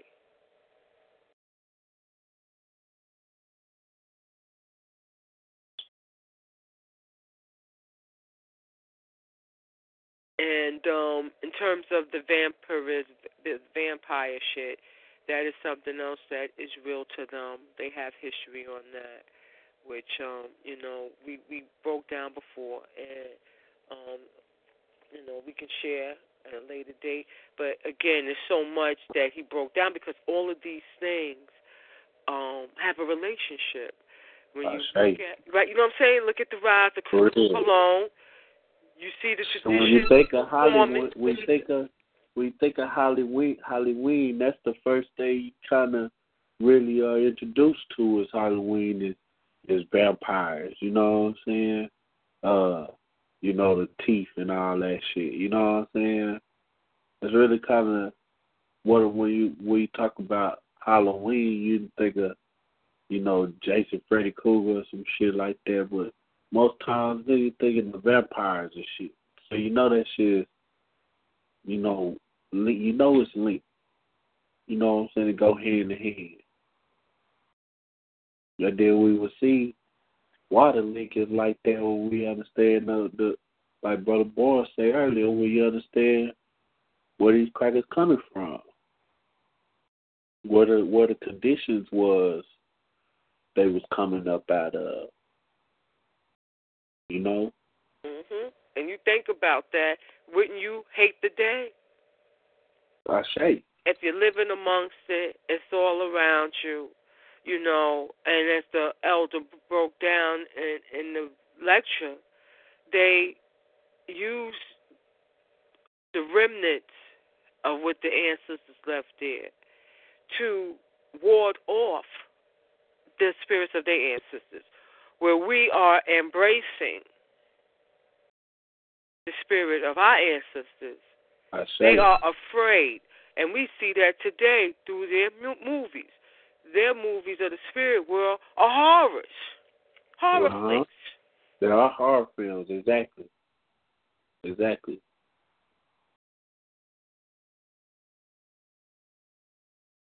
and possession. And I, and I also think that I also think whenever we see them talk about the vampires, I think they are. that's what they doing, acknowledging that's exactly what they doing is acknowledging their ancestors. You know what I'm saying? motherfuckers. You know I mean when you think that their ancestors was we, we, we say they lived in caves, but that's some true shit. It's just it's the truth. My nigga like you can go back to the cave and see these motherfucking cities. My nigga is in the cave. My nigga that meant they never seen the motherfucking sun. How did they, how how would they look at that shit like the sun would fuck them up? But their skin had got so paper thin living in the dark so long that it would. Like you gotta realize how these motherfuckers is savages like that, man. These motherfuckers had diseases where, you know, you catch a disease like syphilis, never get no cure, your whole face look ate up. You understand?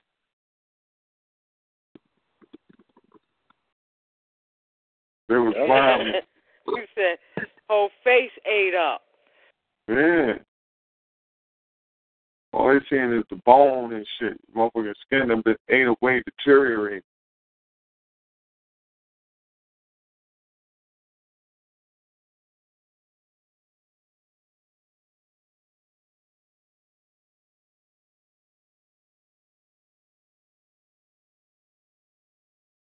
hmm And they live like that. So, you know, that's what I'm saying. We come up with all these ghouls and goblins, man. That's them. Maggots falling all out their face. They have a wound. Yep. You know, maggots falling out of And then, brother boy, you talked about like you talked about like the conditions that life had turned that had turned into life for the motherfuckers. How like the whole city of the motherfuckers be walking around, you know what I'm saying, stinking all the fucking time. They sick from all these different shit. The shit looking like a real life zombie movie type shit. You know what I'm Yeah. saying? And you talking about some shit that you was Night talking of the about Living Dead. This the story. Night of the Living Dead. about. I ain't hear my bad, fam. No, no, I was just saying Night of the Living Dead, straight thriller. You right? Yeah, you know what I'm saying? And, and goddamn, you know, you know, people, people got these diseases and shit. You know, some of them diseases had the motherfuckers bleeding out their eyes and all kind of crazy shit. You know what I'm saying? Like, nigga, this is their reality they speaking on. Shit, and Halloween goes right into the shit. Like, this shit just makes so much sense, my nigga. Just, just makes so much sense. That's their true, true history. That's their shit. This is where they come up with black licorice, the nastiest tasting shit in the world. What you say that shit was, brother boy? Oatmeal and blood and some shit. Oh, pig, Blood, blood pig blood, oatmeal, and fat. Yeah. And they also got blood sausages too. Yeah, blood sausages. They eat all that shit. Now, this is what they And talk I- This is why caviar is still a, a a dish that they like. Salty ass fish and you. eggs.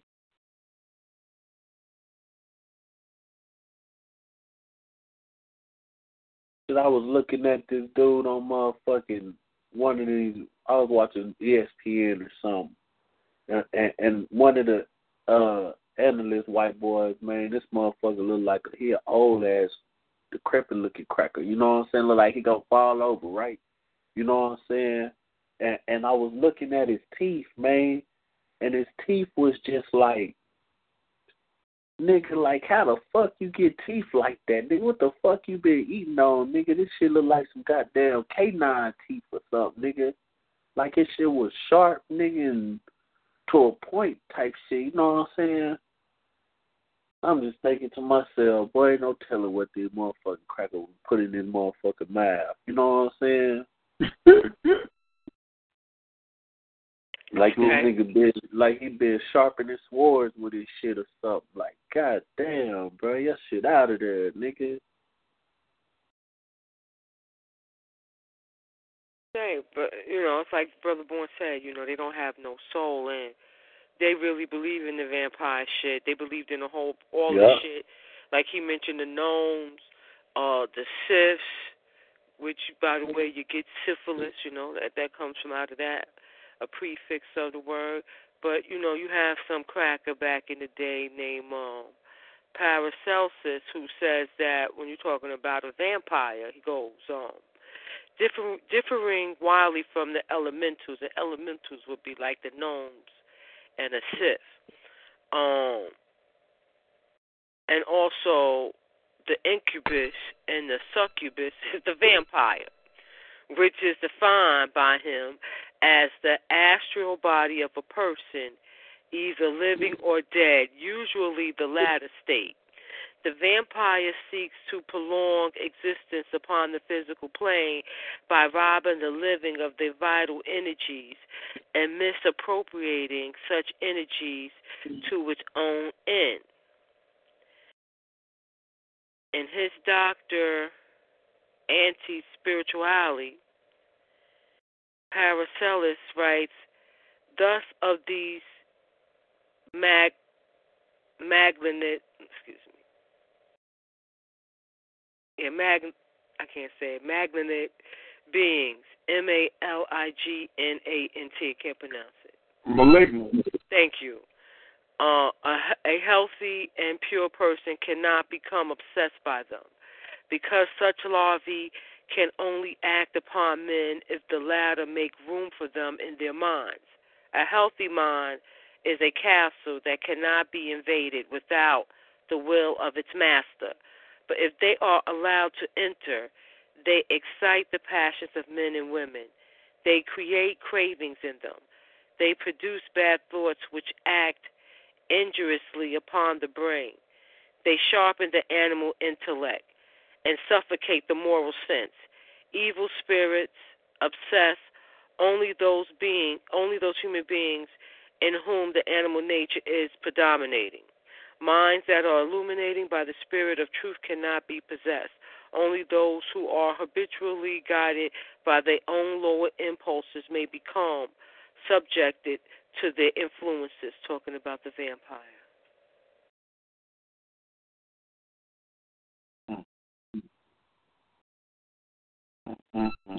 And just sort of feeling, I'm reading out of uh, Secret Teachings of All Ages, The Cracker Beast, Manly P. Hall.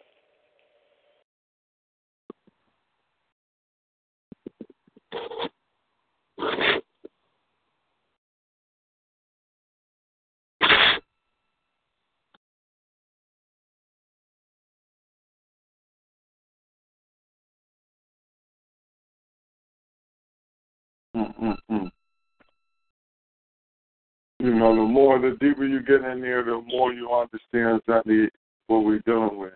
That's why the good thing is to go over the European history because then we start losing the fantasy about what we're dealing with this human being we think we're playing with. We're not. We're dealing with a different animal. Mm-hmm.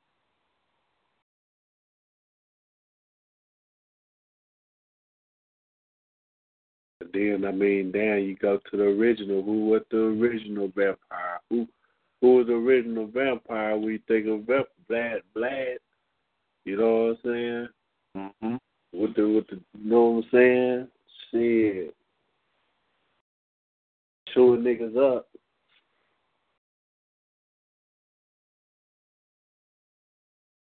Ashe. I want to I want to be like Vlad, man. Even Vlad TV want to be like Vlad. Fucking out. Named that they named his ass after Vlad. You goddamn.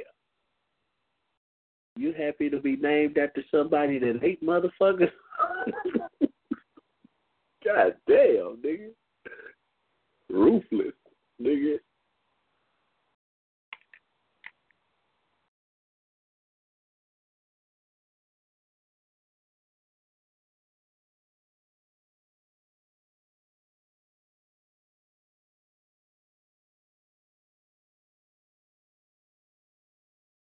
I don't know, man. I mean, I just,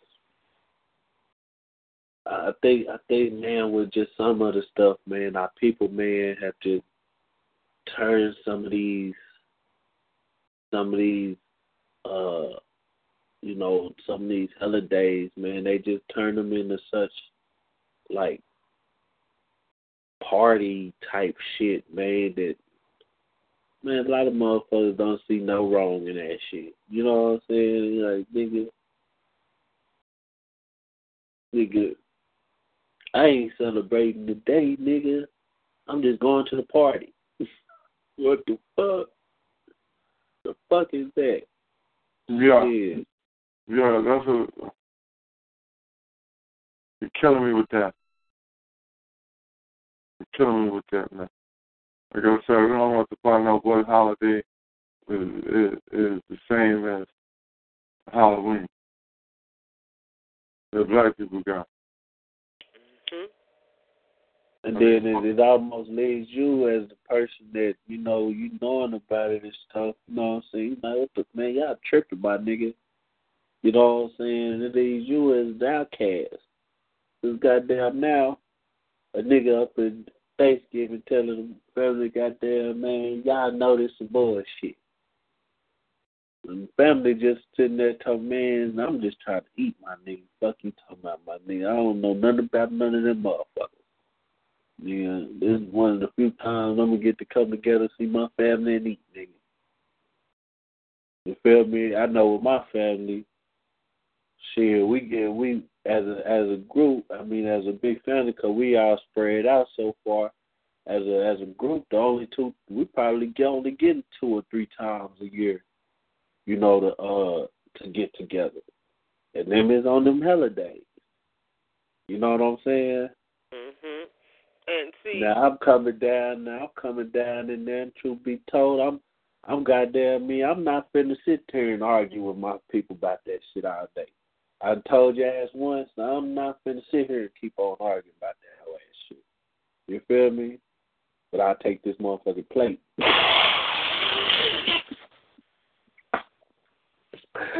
and that's wrong in the midst. But hey, I mean, this this being real. Shit, I'm gonna take this motherfucking place. You know. Shit. And we all do it. And I and I wish it. And, and I mean, inside, I really wish that it was more of a push to be supportive of us, not goddamn me supporting that shit at all. You know what I'm saying? I wish that it was more of a push of us. So at least when we decide to goddamn say I ain't fucking with that shit no more, it's a group that's there to, you know what I'm saying? To what you you you, you all right. You know what I'm saying? But shit, right now it ain't. You feel me?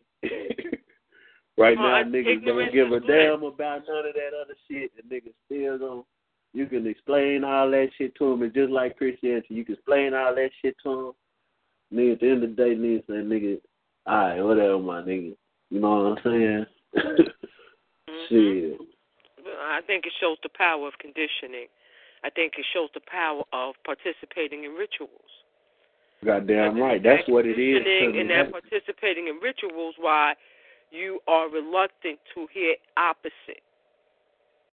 Mhm. Okay? How we in a so called quote unquote Christian society and one of the biggest holidays is that of the opposite of what Christianity is supposed to represent. Wickedness, you know, witch, evil, ghosts, goblins, foul shit. Okay? Putting on a costume is participating in the ritual. We don't want to see it for what it is. Goddamn right. Same way that Catholic bishop put on his costume to participate in that ritual, that black preacher in his robe, minister, Uh huh. bishop. Same way that judge putting on that putting on costume on Hallow Eve's Day. And again, the time in which you're participating in it is quite significant to the Cracker Beats because it was the midway point between um, the autumn equinox and the winter solstice. Yep. Now we don't know. I'm a, in fact I'm gonna try to make it my business to see what are the constellations that are up at this point in time on October 31st and November the 1st because this was their uh, celebration day, All Saints Day and Halloween, coming out of the Druid festival. But it's a ritual.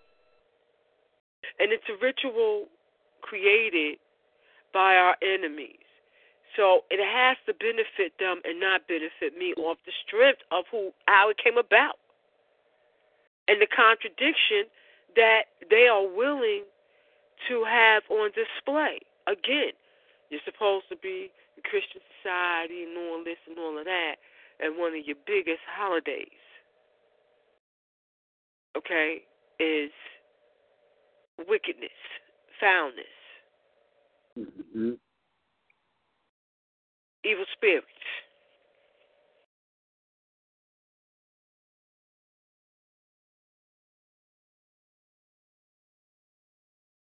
So we we I'm gonna have to get to the point where I have to uh, get the information down to to the extent where I am argumentative around my loved ones. If it comes to that, I I have to understand that just like with those that hold on to the religion of perversion, it's conditioning, it's a ritual. Going through it myself, I got to understand what that is, how hard it is, and I can't stop because the propaganda doesn't stop. They're not going to stop on uh, celebrating Halloween October 31st to give the African um, a, m- mind a break, a time to possibly think, you know, come into itself. They they don't stop. When do they stop? Mm. Have you missed one since you've been on the planet? Nah, I mean, nah. Yeah, not. So we can't stop. I can't stop.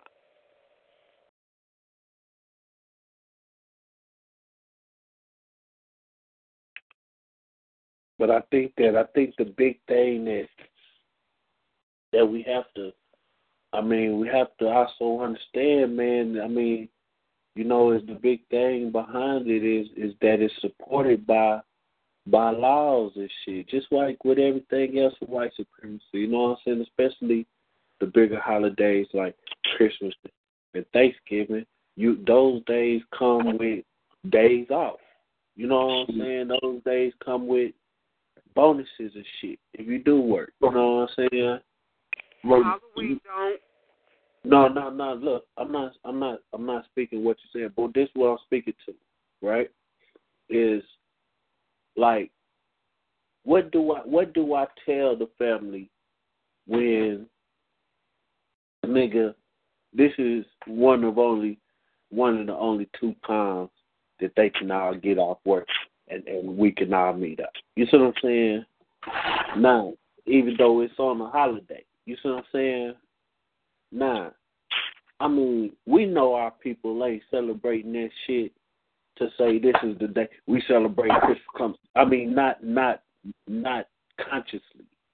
They not celebrating it as, you know, this the day of the pilgrims coming and this is the day of you see what I'm saying? Like consciously it's just a day to get together and goddamn eat. You see what I'm saying? But I mean, the reality of the situation is you you celebrating you celebrating the the goddamn enslavement of your people. You know what I'm saying? The reality of it is that. But what do you tell a family when they put you in a situation where they're the only the the only time you can really see your family is on these times. You see what I'm saying? Well, you tell them just that. Just what you just said. You know, um, and it can be a day of mourning, uh, uh, uh, uh, a day of reflection, a day of giving appreciation. Like you could flip the spirit on it. A day of giving appreciation that you could be together when in this very land here there was a time on this very day that you couldn't be.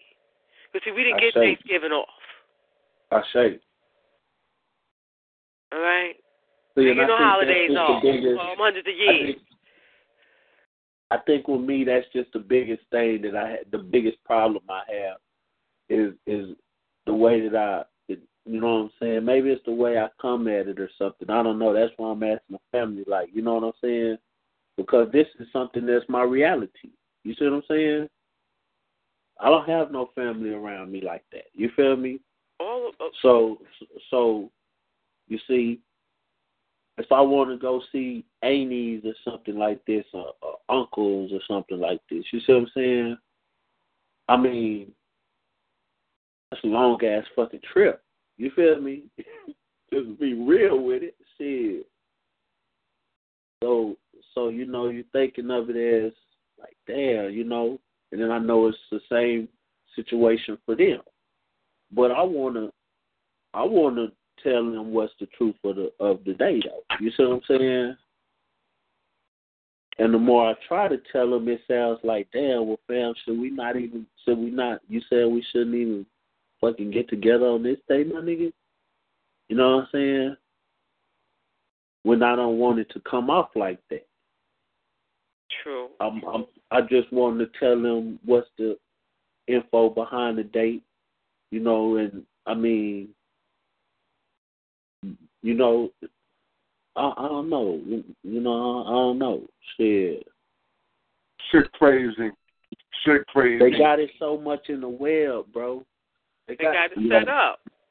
Yeah, we, They we got have you to- so much in the web that that we even want if to really talk about too. That conversation of how do we really deal with these holidays when family want to get together and this be the time that they can get off, but this, you know, this is the only time to be able to get off and shit like yeah, that. We really gotta, I mean, we really gotta have that conversation We we, we You got know. to share real our real experiences. because it's a celebration.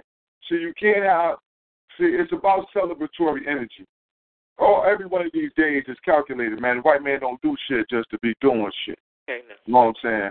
So he's dropping these days. He's dropping these days on times and points in the calendar where He's looking at the cycles of the moon, the sun, the planets, everything. He does it. And you just don't want to give energy to a certain type of bullshit. You know what I'm saying? So I understand that's where family be coming from with the celebratory actions. We're dealing with this stuff. You don't want, really want to be celebrating so much. Mhm. Um, first, I want to thank the family for tolerating my voice. I'm battling a cold. Um, but I think, um, you know, brother Tim, one of the things is I try to do because I'm I'm asking my family members who are not where I'm at and I'm not where they at to respect the fact that I'm going to be me. And I'm going to hold on to the African principles that I feel are sound and I'm not going to be moved from. Right? Mm-hmm. Now, at the same time, they are where they at. Okay. So, like you had mentioned, the first one of the things I tried to do is show how us coming together is controlled by the enemy, as you just broke down.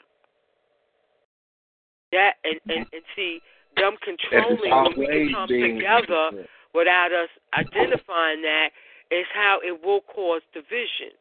It will cause somebody like yourself who was African first, second, and third to be put at odds because you're going to get hit with what's wrong with us coming together on this day as family. This the one day we can come together, boom, boom, bang, without looking at the fact that the reason why this is the one day we can come together is because the enemy has set it up to be so. Mm-hmm. He only getting you to come together in order for you to spend your money. Okay. Some, on top of that, gonna be some shekels gonna get spent. Gonna be some shekels. Gonna be some big dollars spent. Gonna be some money spent. On every, on all of these holidays that he has designated for us to come together, thinking that we doing something good as family time. Black Power, brother, born on that. Word. It's always about the shekel. Listen, you know, family, you know, it's always about the shekel. We got uh, 15 minutes into two. Uh, we're gonna shut it down and we're gonna move to. Uh, we're gonna move. We're gonna bring this topic back next thing Thursday. Though. We're gonna bring this topic back. We're gonna advertise hard, and we're really gonna get into the question of what we what are we to do. We're gonna get into the holidays, but then that question, uh, how how do we how do we get around this, this thing and not be uh, anti-family while still being hundred percent African? You know, hey. how is that? How is that going to work for? You know, um, but that, that, you know, I think that's something that need to be done. Do y'all got anything y'all want to end out with before we close this show down for the night and and go ahead and get ready for the uh, next Thursday and Slaughterhouse Saturday be coming up? Uh, we're gonna be destroying something. There's a lot of bullshit going on, but I think we might have to turn Slaughterhouse Saturday to Tuesday. Tuesday might be a Slaughterhouse Saturday. Hmm. My brother Mikarot come in. You know, um, things need to be discussed. But we can put a switch. But uh, besides that, go ahead, family. Y'all got something. Go ahead, drop, drop what you want to drop, and then we can go ahead and close out. I ain't had too much to say, brother boy, man. You know, uh, so keep the keep the ancestors spirit of the ancestors alive. You know what I'm saying? Keep keep goddamn me fighting in whatever way you do. You know what I'm saying? That's all I want to tell you to the family, man. Keep keep mashing however you do on these motherfuckers. You know what I'm saying? And see, we we we'll get one step closer to where we're trying to get. Like power. Like power. Black Power. Uh, I second that, a BB Fodier on that. And, um, you know, again, uh, thank the family for having this program. Uh, it's important um, that we see the trap that we've been placed in and come up with solutions. As part two is going to um, a, a deal with or how to counter it. You know, um, it's all a part of uh, our BB Fodier. Every every battle, you know, we got to fight this shit on every battle. and this is one of them. This is um part of the battle of the mind. So uh, I'm just so thankful that uh Brother Bourne navigated this and that the family uh, had this type of dialogue going on um tonight. Death to this racist cracker beast society, African first, second, and third, Black Power. Praise Nat Turner. Glory to glory.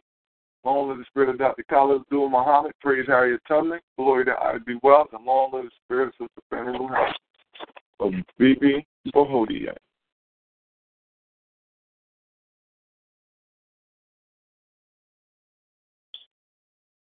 This episode is sponsored by Schwans.com. What are you having for dinner tonight? Hmm, good question.